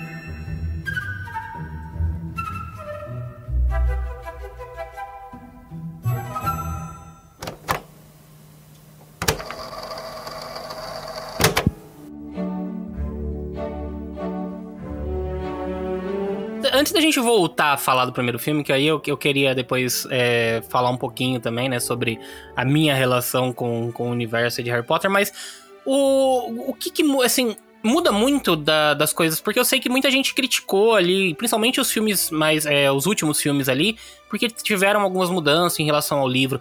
O livro, ele consegue ser mesmo muito melhor do que os filmes ali nessa questão? O desfecho ali que é, que é dado é melhor mesmo no- nos livros do que nos, nos filmes? Olha, eu acho, sem sombra de dúvidas. Ó, pra mim, até o, o segundo filme, que é A Câmara Secreta, eu acho que o livro e o filme estão ali pau a pau, sabe? É, é bem fiel, é- eu não tenho muito do que reclamar. A partir do terceiro, é, eu já fico meio assim com a adaptação, porque em Prisioneiro de Azkaban, por exemplo, a Hermione ela tá muito mais misteriosa, tem toda uma questão muito a mais, muito além do que foi apresentado ali no, no filme. Foi uma Hum. questão de adaptação, mas assim, tem muito mais detalhes. O quarto, o quinto, eu, eu aceito. Agora, o sexto filme, que é o Enigma do Príncipe, mano, eles transformaram o sexto filme em praticamente uma, um mimimi adolescente de casais. É tipo uma malhação, né? Que essa menina aí fica com o cara, depois ela descobre que o cara não quer mais ficar com ela, quer ficar com outros caras, aí ela namora um outro cara. Eu fiquei puta. eu fiquei puta, porque é, é muito, é muito mais rico o livro. É assim, eu lembro que eu comprei ele, sei lá, tipo, saí agora da livraria, comprei ele, cheguei em casa, eu passei uma noite e um dia lendo, porque eu queria saber o que ia acontecer naquela Aí eu tava muito ansiosa para ver a, a adaptação. Uhum. Eu acho que foi muito cagado. E para mim foi um acerto. O, os últimos dois, para mim foi bem satisfatório. É claro que o livro ainda é mais rico em detalhes, tem toda uma questão adaptativa, mas eles terem dividido em dois fez com que eles conseguissem trabalhar bastante, de, bastante detalhes, etc. Sim. Então, para mim, foi, foi satisfatório. Mas os livros, sem sombra de dúvidas, assim, eles são muito mais ricos. Se você pegar hum, para ler o Cálice de Fogo, por exemplo, que tem o torneio Tribruxo, nossa, você, meu Deus, velho, maior é assim... decepção da minha vida com Harry Potter foi isso. Sério? É tão ruim Sério? assim? Não, a, a, minha maior. Por quê? Porque o tor... É, não só o torneio Tribruxo. Ah, eu que confundi. Não, não é o torneio Tribruxo. A taça das copas. A Copa das Sim. Taças. Sim. É que vai começar a Copa de quadribol lá. Ah, aí tá. fala, aí fala assim, pô, meu, é animal. É, é assim, o livro descreve a, ali.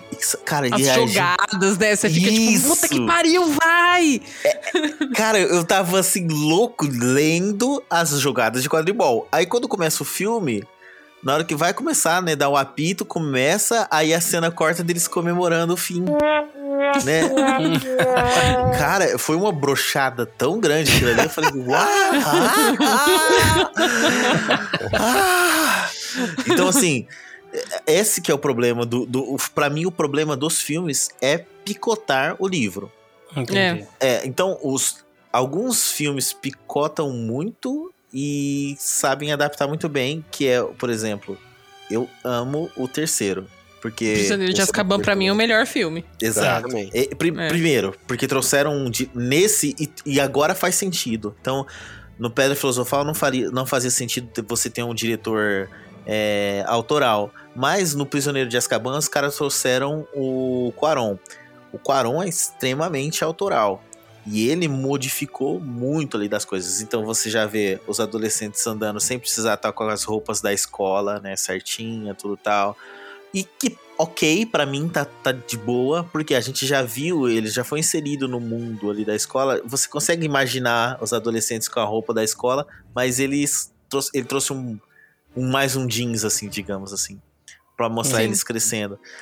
E tem um, todo um lado mais dark, né? Porque é quando tem a inserção dos dementadores e os dementadores mexem com a felicidade. É, uma, é um livro que ele flerta um pouco com a depressão, cara. Ali, puta, eu acho sensacional. Dementadores o é do filme. 3? Ah, é do 3, É, verdade. é, não, é é do do 3. três. É do 3. É. É, três. só que ele corta um monte de coisa. Aí, ó, mais uma vez, lá no segundo livro, no segundo filme, o que que aparece? O Salgueiro Lutador, que é uma coisa do nada.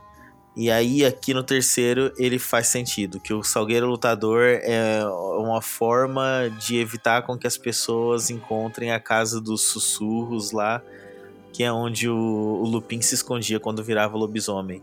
Meu, o, o livro, ele Não tem ponto sem nó, né? Exato, cara. Isso é lindo. Isso é lindo. Cada vez só vai crescendo. Você fala, mano, que legal. É isso que levou a isso, é isso que levou a isso, é isso que levou a isso. E quando você tá lá no final do sétimo, ainda tem coisa lá do início que volta. Você fala, caramba, mano. Por exemplo, as Uhum. revelações de que a tia do Harry, né, também. é, Já sabia de algumas coisas e tal. Então, assim, meu. Vale a pena ler. Assim, se, se você gosta desse universo, vale a pena muito, muito assim ler. Muito. Eu lembro, meu, era, era um evento, sabe? Você ver os lançamentos dos livros e você poder ir na livraria comprar e chegar na sua casa e descobrir antes de todo mundo o que ia acontecer com Harry Potter. Pra mim era um evento, assim, nossa, cara, eu me sentia a rainha. Então, agora entrando ne- nesse ponto, né? Eu, eu- escutando vocês falarem ali, né? Tanto do, dessa relação de vocês, né, com o universo de Harry Potter, é uma coisa que eu, particularmente, eu não, eu não sei o motivo exato do porquê eu não tive essa conexão tão forte, sabe? Porque eu tava na, na idade, digamos, entre aspas, na idade certa, talvez ali, pra crescer junto com os filmes, né? E, e ir acompanhando. E de fato eu fiz isso, porque eu assisti, se eu não me engano, a partir do terceiro, eu acho que foi o Prisioneiro de Azkaban, eu assisti todos no cinema. Até o desfecho, eu só não me lembro do primeiro e do segundo de ter assistido no cinema. Acho que eu assisti eles em casa. Mas é, eu não tive essa conexão tão forte de, de me sentir ali, tipo assim, nossa, eu, vou, estou crescendo com Harry Potter, eu estou é, gostando desse universo, tanto quanto de outros universos fantásticos, como no caso, por exemplo, o próprio Senhor dos Anéis, que eu acompanhei ali também e eu gostava talvez mais do que Harry Potter. É, Star Wars, que é uma coisa que não era da minha geração, mas eu, eu fui introduzido ao universo de Star Wars a partir do episódio 1 e eu cresci acompanhando Star Wars e até hoje, tipo, é talvez o universo fantástico que eu mais gosto. Uh, é engraçado até a questão dos super-heróis, porque um universo, entre aspas, fantástico também, porque é um universo fantástico, né, do, do, do dos super-heróis ali também, é uma coisa que eu não tinha tanto uh, o costume de ler quadrinhos na minha infância, e eu me conectei muito mais com os filmes de super-herói, apesar de, acho que eu, era mais porque eu tinha acompanhado nas animações, né, acompanhava muito X-Men e outras coisas. Mas Harry Potter não teve esse, esse apelo comigo. Só que, no entanto, assim, eu sempre gostei, mas nunca foi esse amor, né, declarado por, por Harry Potter. Engraçado que o primeiro livro, eu, eu tinha conseguido esse primeiro livro, acho que na, na biblioteca da escola, quando, do ensino médio ali, que eu comecei a ler, do ensino fundamental, aliás, foi quando eu também peguei para ler O Senhor dos Anéis, e eu lembro de ter lido o primeiro livro, assim, começado a ler o primeiro livro, e eu meio que abandonei. Eu lembro que eu tinha uma cópia da, da, da, primeira, do primeiro livro até pouco tempo atrás aqui, que é, foi meio roubada de um cara lá da escola. Ladrão! Que me emprestou, falou: Não, eu tenho, eu te empresto aqui. E ele ficou sem. Nunca, nunca voltou o livro pra mão dele. Ai, que absurdo não devolver livro do amiguinho. Então, é, pois é. Mas acho que foi o único, viu? Na minha vida, acho que foi o único. Ah, mas, e, o, e o Prex? O Cadê Potter. o Prex? Ah, esse, esse, essa história do Prex aí, né? Não, não, essa não conta. É. Então, assim, é, eu tive essa ligação, né, de, tipo, de chegar a ler ali eu, uma parte do primeiro livro, mas depois eu abandonei.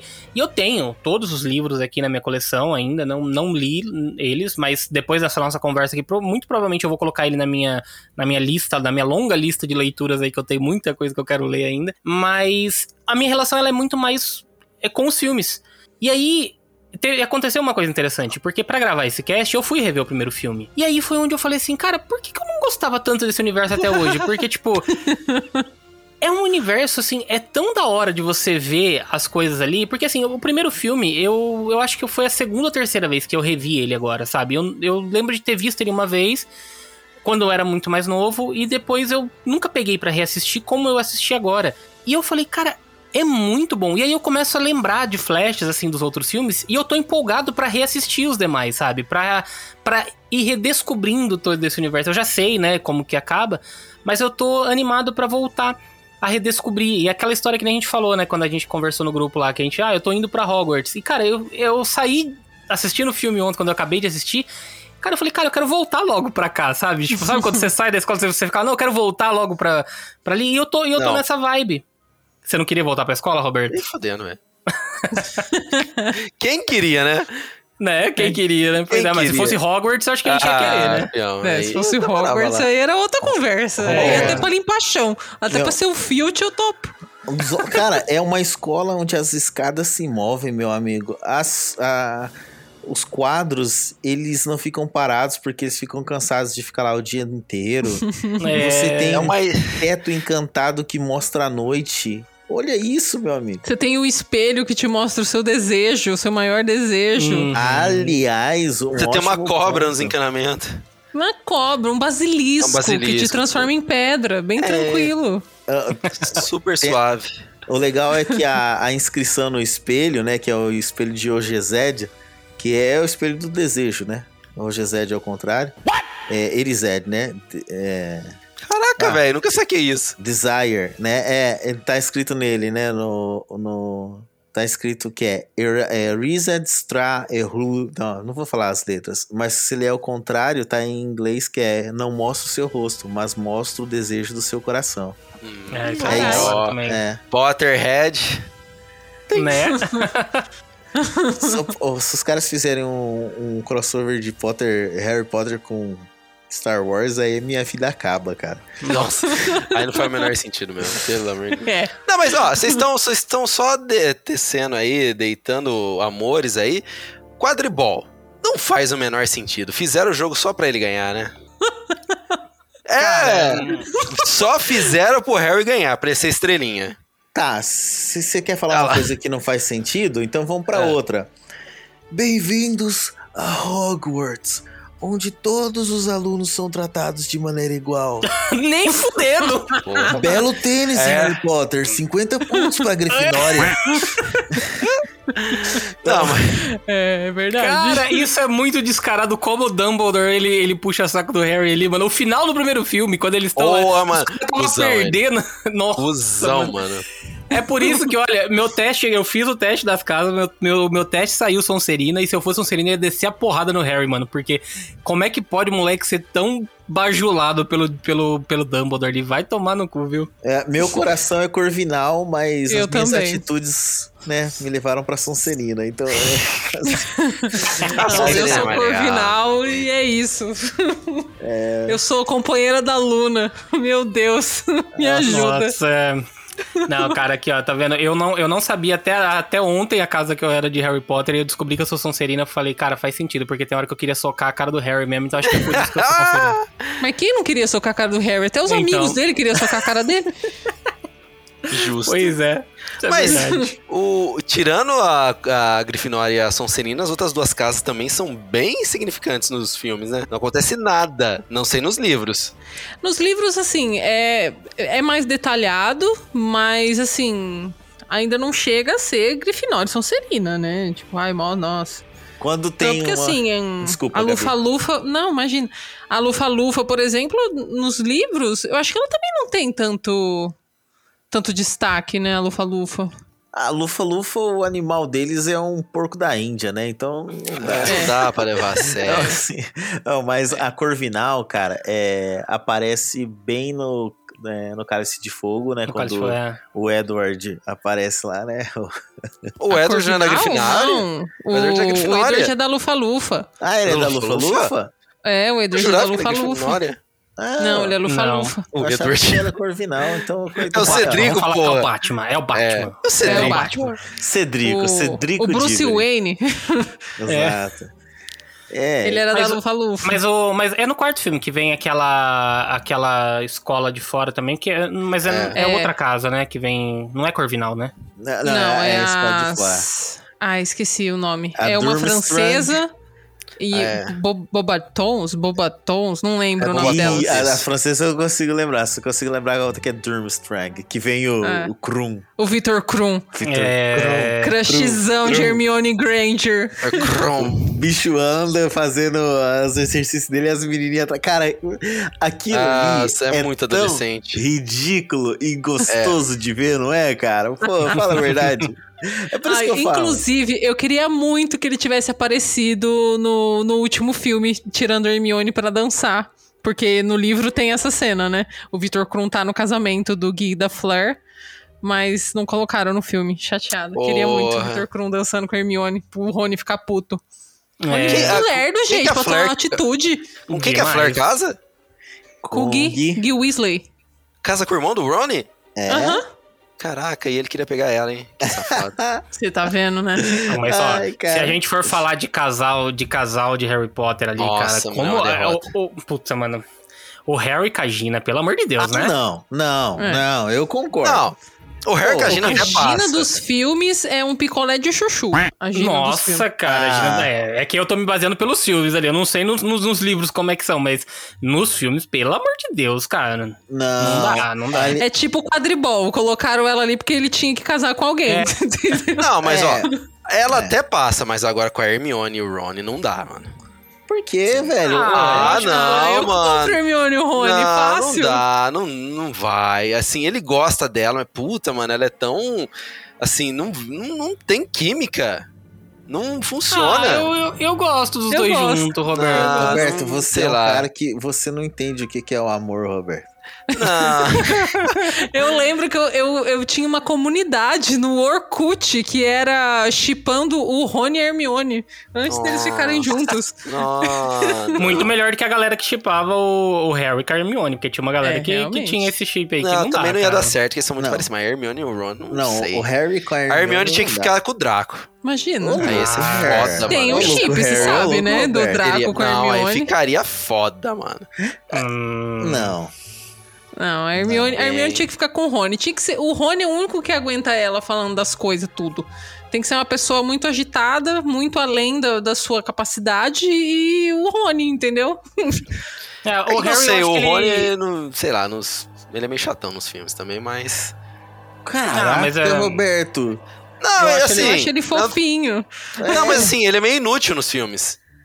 Ô, louco, né? Não. Ah, ele é mais fraco, ele é mais fraco. Não, Ele- ele- Dos três, ele ele é mais é- fraco. Ele é o mais Cara, fraco, ele- mas ele- é ele só não é- amizade, né, cara? Não, Ele mas é o o, Rony é inteligente, pô. Ele, ele, ele, ele manja de várias coisas de. É, É, ele é o que tem o conhecimento do mundo bruxo, né? Porque a, a Hermione é uma...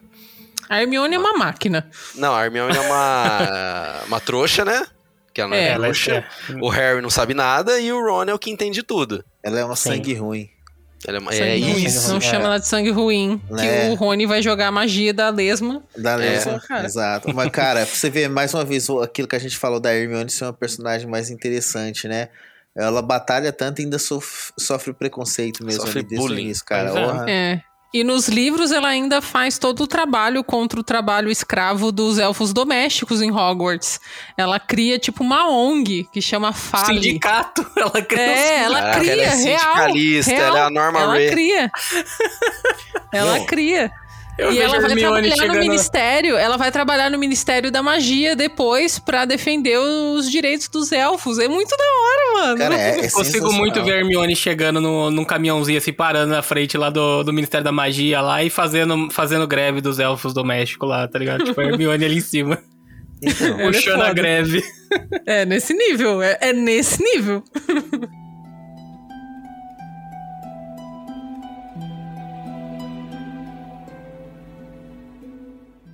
E por fim, vamos falar do daquele que não deve ser nomeado.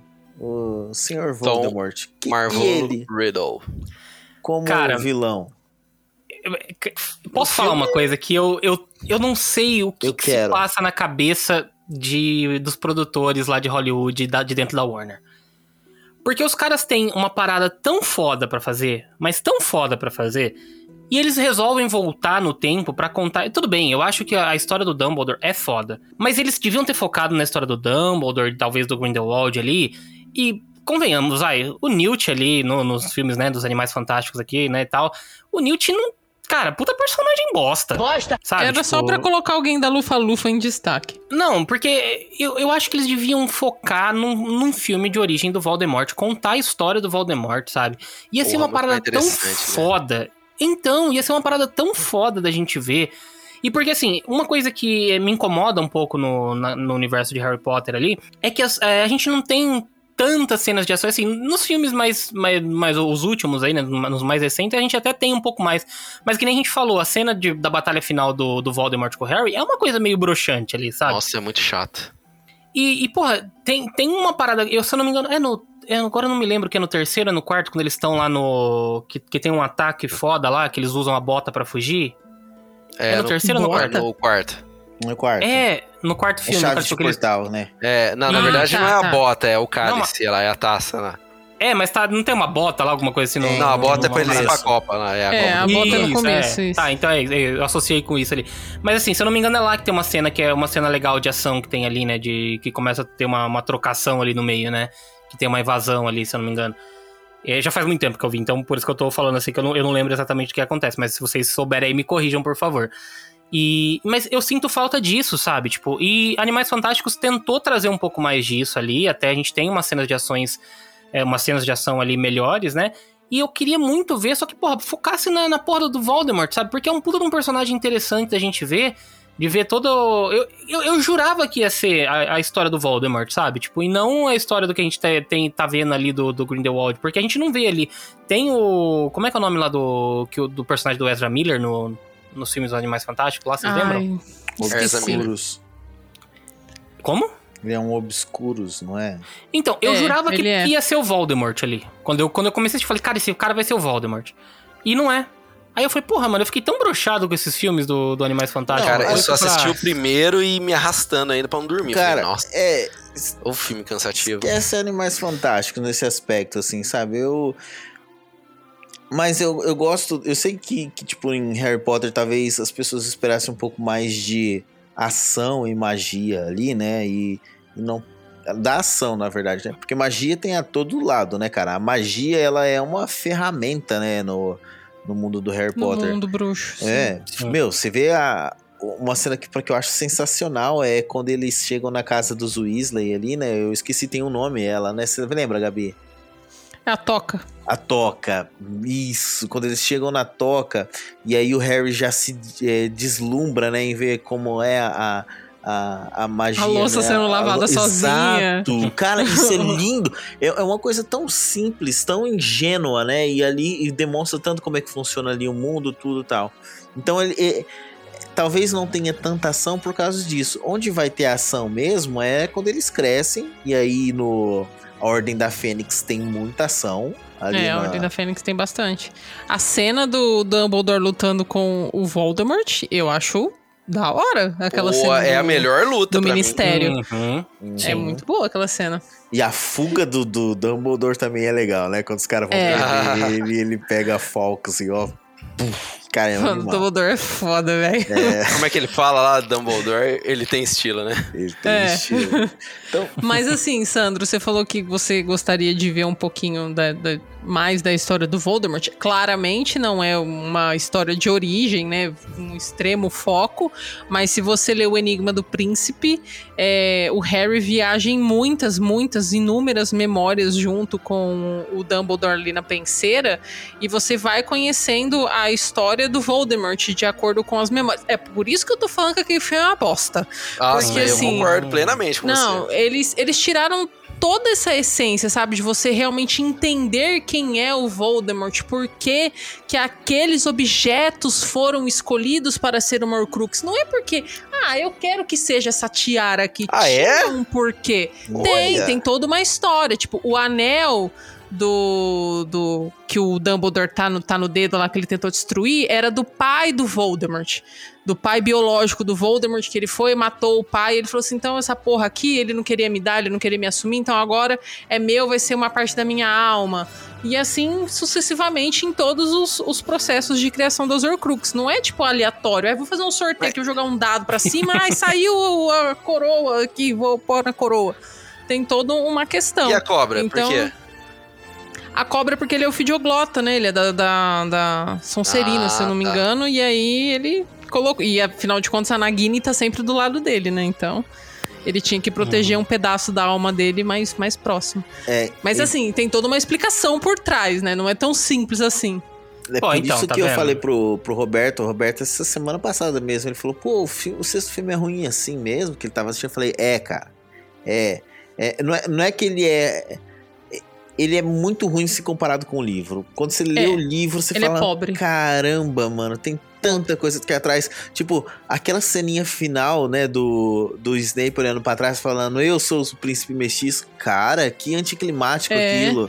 Existe uma É. descoberta, né, que é o Snape, e o do porquê que Todo ele é um o príncipe processo, mestiço, né? É, não, gente, é muito ruim. E eu, assim, o que me deixa muito puta naquele sexto filme é que eles gastaram tanto tempo de tela focando em casalzinho, sabe?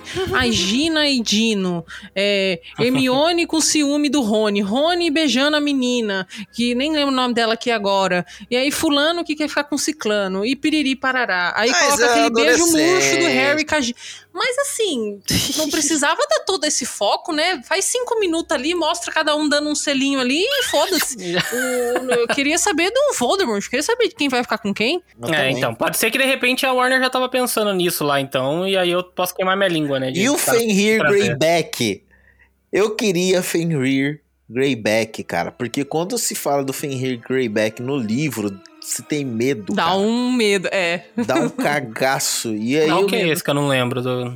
Ele é, um lobisomem, né? É, só que ele já nem se transforma mais em, em humano. Ele fica numa ele é forma forma de lobo a intermediária. todo É. momento. É. Hum, E aí, é, ele aparece no filme, Sandro, mas você nem lembra dele, tá vendo? não lembro. Exato. Não, é Fenrir Greenback? Foi mal aí? trabalhado. Ele é um lobisomem, só que ele é tipo. Ele decidiu assumir a forma de lobo. Então ele é, ele é do mal. É ele que ataca o irmão do Rony no, no livro. Eu não sei se tem isso no filme. Não tem. Não, me lembro. Mas ele aparece Porque no o- filme? Aparece. Tipo, cinco segundos. Você piscou, ele sumiu. Mas cê- talvez você vai tipo lembrar. propaganda da Jequiti, assim, sabe? Ah. É Roberto, você vai lembrar porque você assistiu o filme esses dias. Quando eles vão pra, pra Toca, é, tem uma invasão lá, né? Certo. E aí eu- eles começam a correr no meio do, do matagal, lá do trigal. Certo. E vem um comensal da morte que ele é mó estranho, assim. Ah, é esse Que, cara? em teoria, É, é, era pra ser um grande lobisomem, mas na realidade É. só parecia que ele precisa de uma depilação.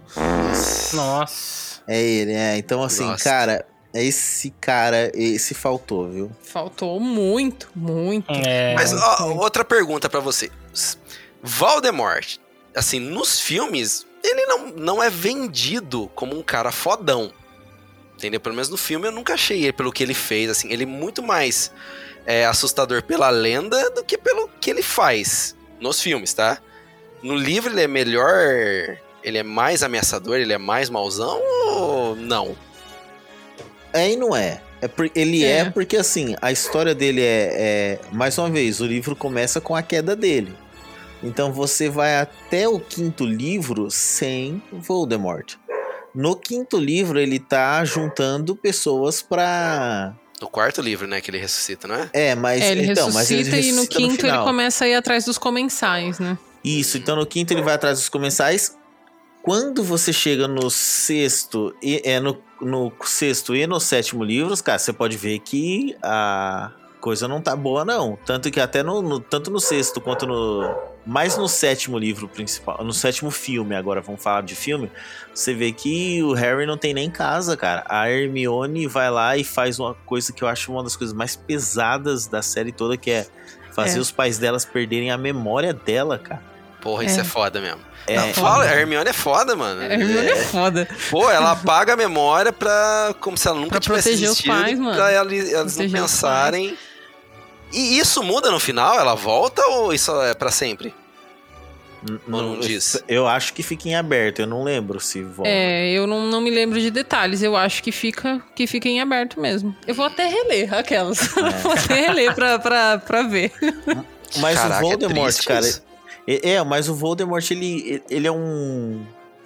Ele é um Pra- vilão ele é muito... tipo Pode falar. papudo, né? Ele, ele meio que ele consegue fazer com que os outros trabalhem pra ele. Não é necessariamente que ele é o grande poderoso, oh meu Deus, ele vai lá e vai matar todo mundo. Ele consegue ganhar as pessoas no papo e fazer as pessoas fazerem o trabalho sujo. Ele é o Hitler. É, Exato. Ele é Hitler. Eu ia falar Ele que ele é o um- Ele é horrível. Vigarista, mas tudo bem.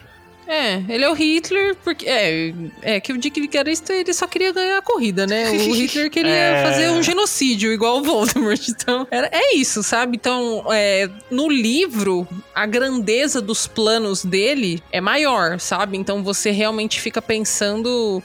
é, que a todo momento talvez alguém esteja caindo numa armadilha dele. Tem um capítulo do, do último livro que chama Os Sete Potters. Eles até fizeram bem no, no, no filme em si, mas, meu, quando eu li esse capítulo, que ele manda os comensais da morte lá pra atacar todo mundo enquanto eles estão tentando levar o Harry embora da casa dos, Dus- dos Dursley lá, porque tá acabando a- o feitiço de proteção maior lá. Meu, é muito foda. É muito foda a descrição da batalha, a forma como ele pensou, a forma como o plano foi bolado pra eles chegarem até aquele momento com o Voldemort sabendo que eles iriam sair da casa ali naquela hora da Rua dos Alfeneiros número 4. Então você vê que ele tem agentes trabalhando por toda parte. Eu acho que isso que é, que é a grandeza, sabe?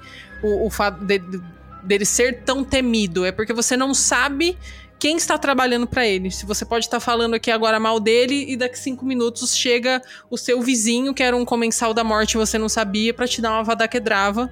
porque você falou mal do, do Voldemort. Inclusive, o próprio nome dele é amaldiçoado mesmo, né? Os caras não queriam falar o nome dele, mas quando fala, ele aparece mesmo. Ele, É, ele- ele existe é. alguma forma dele ouvir. Ele lançou um feitiço sobre o nome dele. Então, ah, é? Por isso É. que ele não pode ser É nomeado? verdade. É, é. Ah, isso eu não sabia, não. então assim, Olha t- só. então, cara, ele é um, ele é um vilão foda. Ele é o Beetlejuice? É.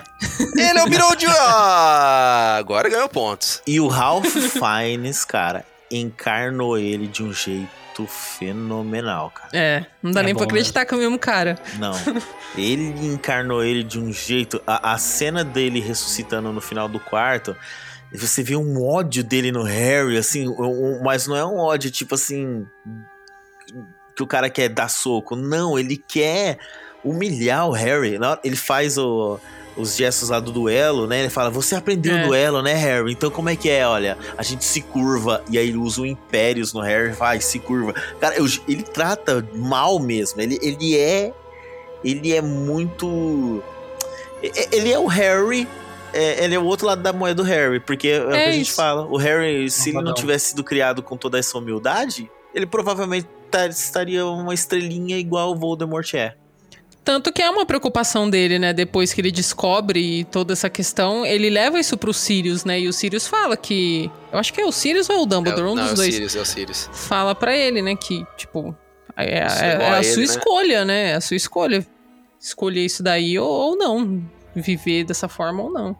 Aliás, a, a gente falou aqui, não falou do Sirius, né? E o Sirius, meu amigo, Gary Oldman.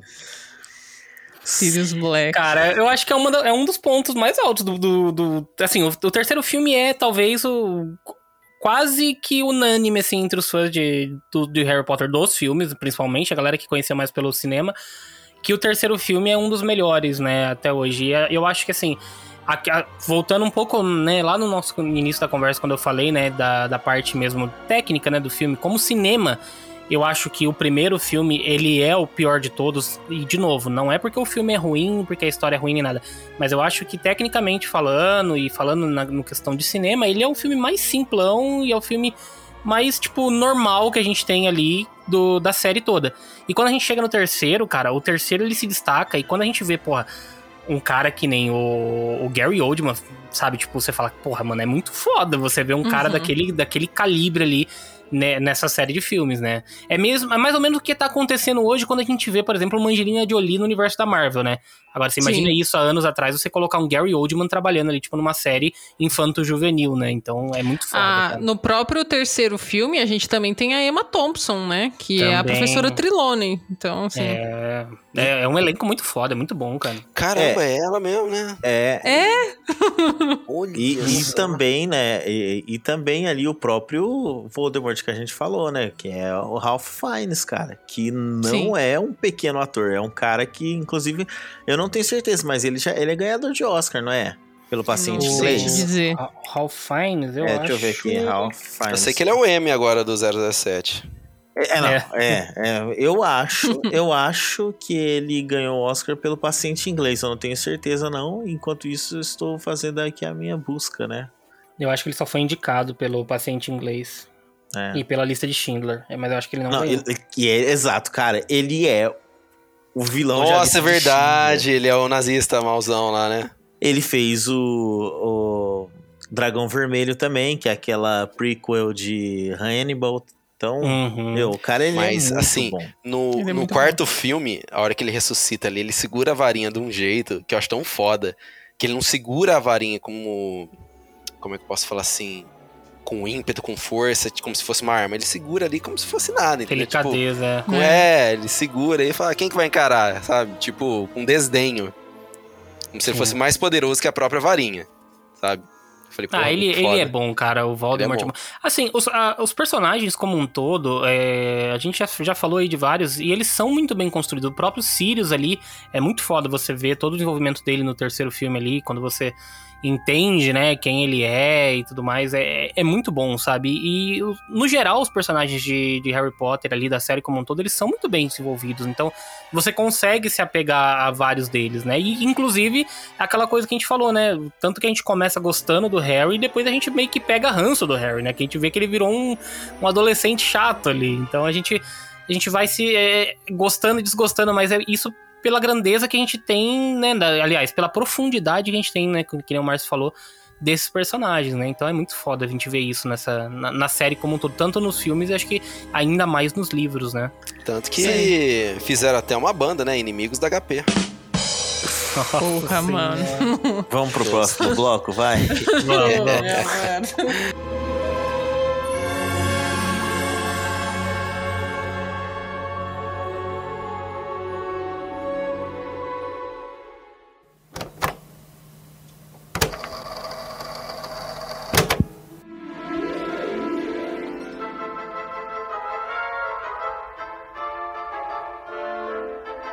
Bom, a gente falou, falou, falou aqui já da série como um todo, e o nosso foco que era a gente falar mais do primeiro filme, a gente acabou meio que deixando um pouco de lado.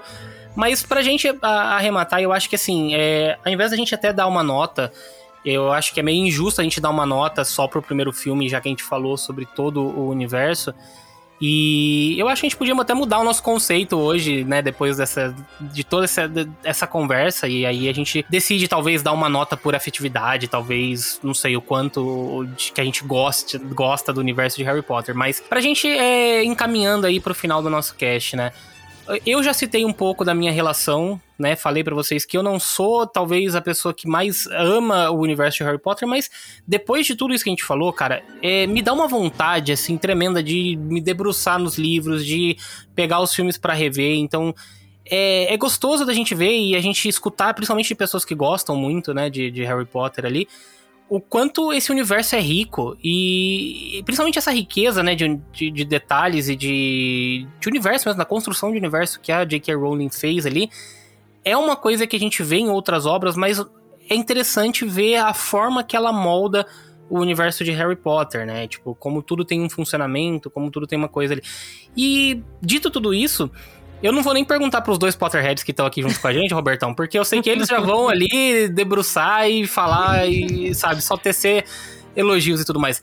Eu quero escutar de você um pouquinho, Roberto. Sua relação com Harry Potter, de todo esse universo, o que, que você sente, como é que é a sua relação aí, e aí a gente vai encaminhando aí o nosso bate-papo pro final. Vou deixar a palavra com você, Robertão, vai lá. Vamos lá, vamos lá. Bom, eu lembro que eu assisti Harry Potter pela primeira vez no SBT ele trouxe, é, fez aquela propaganda, se não me engano, era até no Natal de, da magia, não sei o que, eu não conhecia nada de Harry Potter, nem sabia da existência. E é uma série que eu realmente eu gosto muito, mas não amo, não tanto que nem o Márcio e a Gabi. Eu acompanho, infelizmente não consegui assistir o, o Animais Fantásticos 2, falei, putz, não dá. Mas é uma série que eu, eu quero muito ver o futuro dela, vai, tem uma série prometida no HBO Max, para contar novamente, acredito eu, as histórias dos livros, agora com mais detalhes. Espero alguma coisa nível Game of Thrones, que, tá, que é uma série que merece e sem dúvida tem público para isso. E, pô, é, eu espero bons frutos nela no futuro. É uma série que pode. que precisa perpetuar ali por. É um Star Wars. É, é um novo Star Wars ali que dá pra viver por anos e anos, tranquilamente. Sim. Cara, uma série, uma série, já pensou, né, se a HBO mesmo trouxer isso daí, uma série recontando as histórias com um olhar oh. mais adulto, talvez, aí, né? Não, mais rico, né? Universo. É. Uhum. Até contando essas histórias que nem a gente falou na história de origem do Voldemort ali, ia ser Pô, muito foda, né? Fácil. Porra, ser... Vamos, vamos fazer um ranking dos melhores filmes por cada um aqui? Eu, te, eu tenho o meu aqui, ó. O meu é o episódio 3, Azkaban. Episódio 5, A Ordem, das, a Ordem da Fênix o 4, que é o Cálice de Fogo, Pedra Filosofal, que é o 1, Câmara Secreta 2. Eu vou colocar o 7 como sendo o mesmo, as duas partes para mim são uma só. E sem dúvida, para mim, o pior de todos é o 6, de longe. Não, mas, mas pera aí, vamos lá. Vamos organizar essa parada toda aqui, vamos lá. Hum. Me fale então os seus três melhores. Acho que é mais fácil assim. Faz um top 3, não a gente vai falar 3, de muita 5, coisa.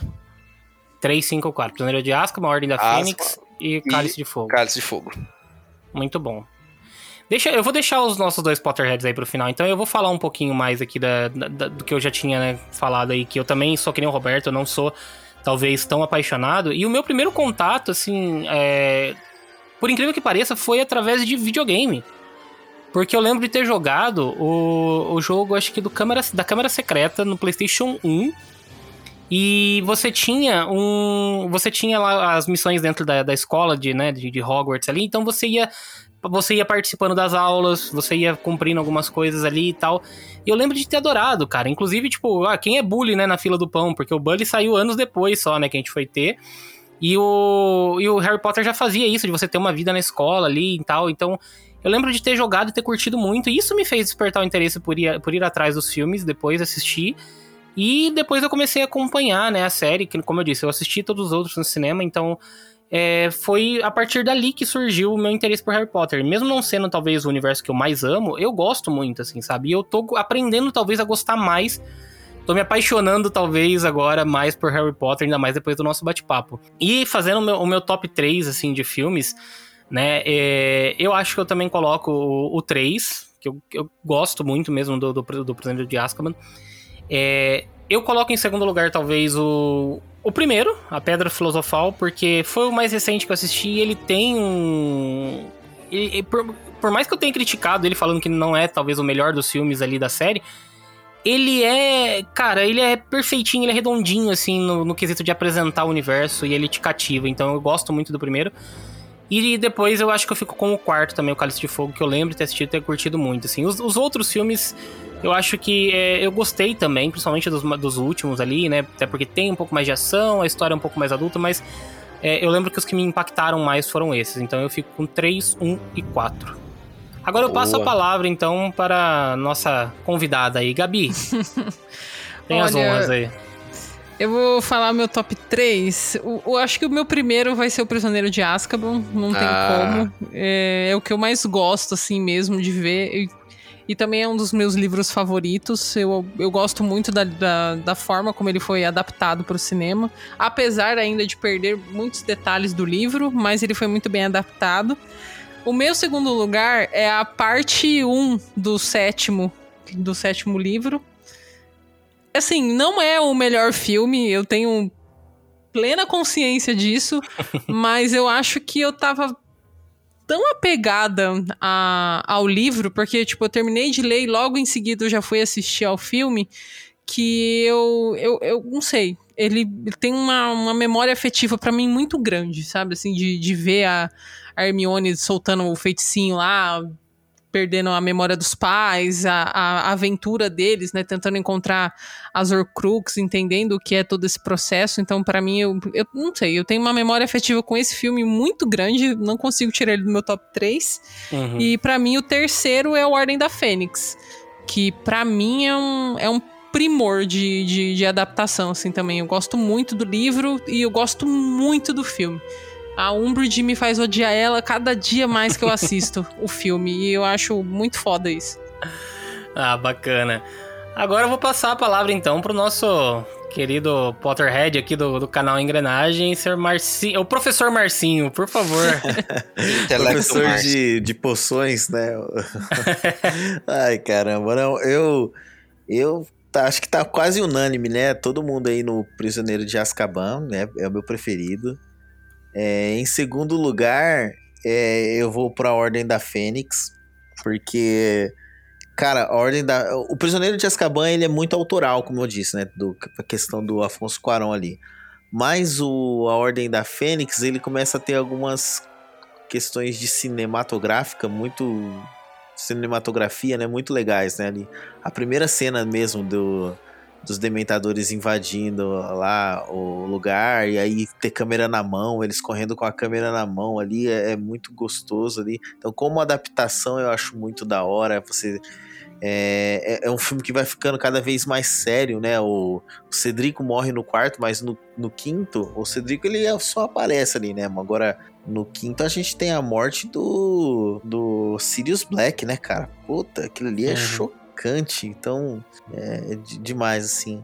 E eu acho que em, em terceiro eu fico com o primeiro, primeiro, que eu acho que é uma belíssima introdução, apesar de ser um livro de certa forma bem o livro não, desculpa, apesar de ser um filme um pouco mais infantil, mas ele introduz tão bem, é, com tanto carinho, eu acho, cara, a, o mundo de Harry Potter, assim que que ele é fofo, Ele, ele, ele aquece meu coração, cara. Sério, ele aquece meu coração, assim. É muito bonitinho. Ah, mas é isso, cara. Eu acho que assim, foi um episódio gostoso da gente conversar, bater um papo. Apesar da gente ter desvirtuado do- da proposta inicial que era falar do primeiro filme, eu achei que valeu a pena porque a gente conseguiu discutir sobre a série como um todo, trazer vários pontos legais. É, tem a gente, obviamente, tem duas pessoas aqui que são apaixonadíssimas pelo universo de Harry Potter. É, eu acho que vale muito a pena a gente tentar fazer, talvez, uma, uma parte 2 aí, comentando sobre o futuro, se a gente tiver novidades aí, porque já foi confirmado aí, por exemplo, que teremos até uma atriz brasileira na próxima parte aí, né, de Animais Fantásticos, que, Maravilhosa.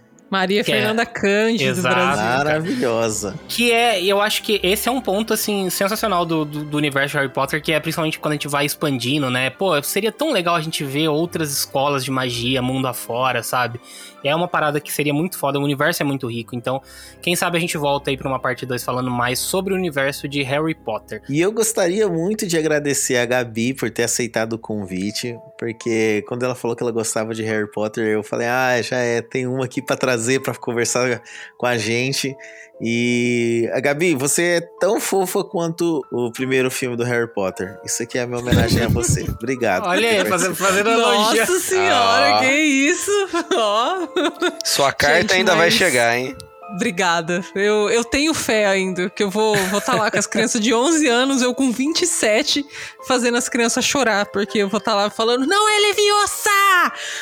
Entendeu? Esse é meu sonho. Apontando a varinha pra todo mundo. Muito Aqui a bom. varinha! Exatamente, exatamente. Mas assim, cara, quando vocês falaram que iam gravar Harry Potter, eu nunca tive oportunidade de falar de Harry Potter desde que eu entrei nesse mundo aí da podosfera, porque ninguém que, que, tá ali comigo no Geekettes gosta de Harry Potter tanto quanto eu. ninguém tem paciência pra me ouvir falando de Harry Potter. Então, quando eu tive essa oportunidade, falei, Deus, obrigada, é um presente. Olha aí. Não, e a Estou gente aqui, poderia falar satisfeita. mais. A gente poderia. Poderia, poderia. Eu- Vixe, Maria, se deixar, ixi. Eu acho não dá que- corda, não. Eu acho que essa, essa ideia do Sandro de fazer uma segundo cast sobre o futuro nem precisa, Sandro. A gente pode fazer um cast, sabe sobre o quê? Sobre teorias de Harry Potter. Hum. Nossa, olha. Meu Dá, amigo, dá pano pra manga. vamos falar da, da- ali, cara, daquela analogia que o conto dos três é, irmãos lá também tem muito a ver com a história que está sendo contada do Snape, do Harry, do Voldemort e do Dumbledore, cara. Oh, olha, coisas Meu, é. só, só pra deixar o gostinho pra vocês, cara. Olha aí. Ó, eu Cara, vou, eu vou tem, tem fazer. muito, muita coisa, muito conteúdo. Eu vou me comprometer, assim como eu já me comprometi em casts passados aí, que eu vou assistir aí Indiana Jones, né, Robertão? Você tá devendo Bioshock, você tá devendo Indiana Jones, você tá devendo? He-Man. O He-Man é mais recente, mas eu queria até tirar uma dúvida aqui.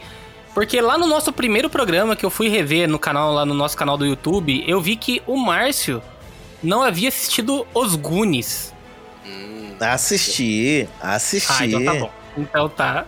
Então um a menos da lista aí, mas eu, eu, eu estou pendente aí, principalmente com Indiana Jones, que é uma promessa desde o do começo do nosso, do, do, do nosso canal, cara, enfim. mano, Eu tô com como- você, porque eu nunca vi Indiana Jones. Nossa! Aí, Gabi, não tô Deus. sozinho nessa. Boa. Só assistam até Mas- o 3, tá? Não assistam. É, não o assisto resto o não quarto. né? presta. Não, o quarto, não o. Roberto já destilou o ódio dele aí. Nossa, Inclusive cara, num cast aí que. Aguardando é, não sei a edição, saiu, hein? vai sair. É, pode, pode deixar.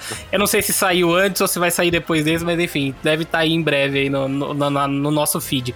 Mas eu vou me comprometer aqui que eu vou reassistir os filmes e digo mais. Eu fiquei interessado mesmo e eu, eu, eu vou postar no nosso Instagram, eu deslacrando e iniciando a leitura do meu box de Harry Potter, hein? Meu É amigo, faça. É isso. Meu amigo, faça. Você não vai se arrepender. Não, esse não, Posso- cara. podem sério. me cobrar. Eu vou, eu, vou, eu vou iniciar, eu vou postar lá na data de publicação desse Pô, cast. tá- Você tá pode ir aí, lá no tá nosso feed do Instagram. Tô Não ler também. cobrar. Você vai eu ler nesse. porque você quer. Se, ó. Black Friday tá chegando e se tiver no, no Kindle aí, vou comprar. Tem no Kindle Unlimited, gente. Harry Potter. Boa, Olha aí, Robertão. boa. Kindle é vida. Então tá aí. Mas é isso, pessoal. Muito obrigado pra todo mundo que chegou até aqui. Esperamos que vocês tenham gostado desse nosso bate-papo sobre Harry Potter. E esperamos vocês aí de volta na próxima semana, beleza? Um grande abraço aí. Tchau, tchau. Falou, pessoal, e eu quero dizer que o meu patrono é uma cacatua, porque eu adoro cacatuas. Cara, eu- ah, finais são tão surpreendentes, mano. eu, né? Cara, eu, eu Me fico. surpreendeu mais do que o Márcio entrando falando um língua de cobra. Eu também, eu Fazendo também. uma cacatua. Eu, Do nada. nesse momento agora, a única coisa que eu posso falar é tchau. Só isso. É bem isso, não tem nem o que dizer, gente. Obrigada pelo convite. Me chamem mais vezes pra falar de Harry Potter e eu quero ver o patrão da cacatua sendo, Ah, você viu? sendo conjurado.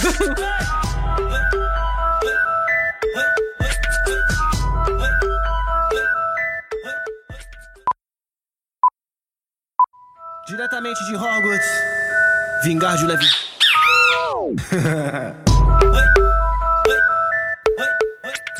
Por que de pirraça? Cara, Pirraça é um dos fantasmas que tem no, no Harry Potter. E ele só tem no, Nos livros. nos, nos livros. Foi cortado Hum. o personagem dos filmes. Ele é tipo, ele fica pregando peças nas pessoas nos- pelos corredores de Hogwarts. Então você tá andando e do nada cai um balde de tinta na sua cabeça. Foi o pirraça. Que filho da mãe. Ele É, é, é tipo um o Beetlejuice. É, é, o Beetlejuice. Boa. Tipo Beetlejuice. Verdade, hein? O Beetlejuice podia fazer um crossover lá, hein? Porra, ia ser demais. Cara, seria, hein? Pô, Seria agora um- gostei. Crossover épico. Gostei. Ai, manda, manda, manda mensagem pra eles que eles estão pensando em gravar o Criança Amaldiçoada. Deus, por favor, não. Nossa. Porque é ruim? É uma bosta. Cara, eu, eu tô feliz que eu não li. Nem leia, não perca Não. seu tempo. Eu não, depois que eu vi que saiu ainda como. oh, puta preguiça ainda, né? Nem, Porque ele é nem peça, quiseram né? romancear, né? O, É, o É livro, o tá? roteiro, né? É roteiro? Não Ah, sei é o se- se- roteiro da É peça? É o É roteiro. Nossa, É uma aí peça. não, aí é Não, preguiça é mesmo. zoado. É zoado. achando que é bruxinha. Eita, mão boba que tá deslizando, caçando minha varinha. Tá toda louca, tá toda embrasada, querendo sentar na minha. Caralho, WS. Qual é o nome daquela magia? Eu esqueci, velho. A vada que dava. Ah, Lembrei. A vara que.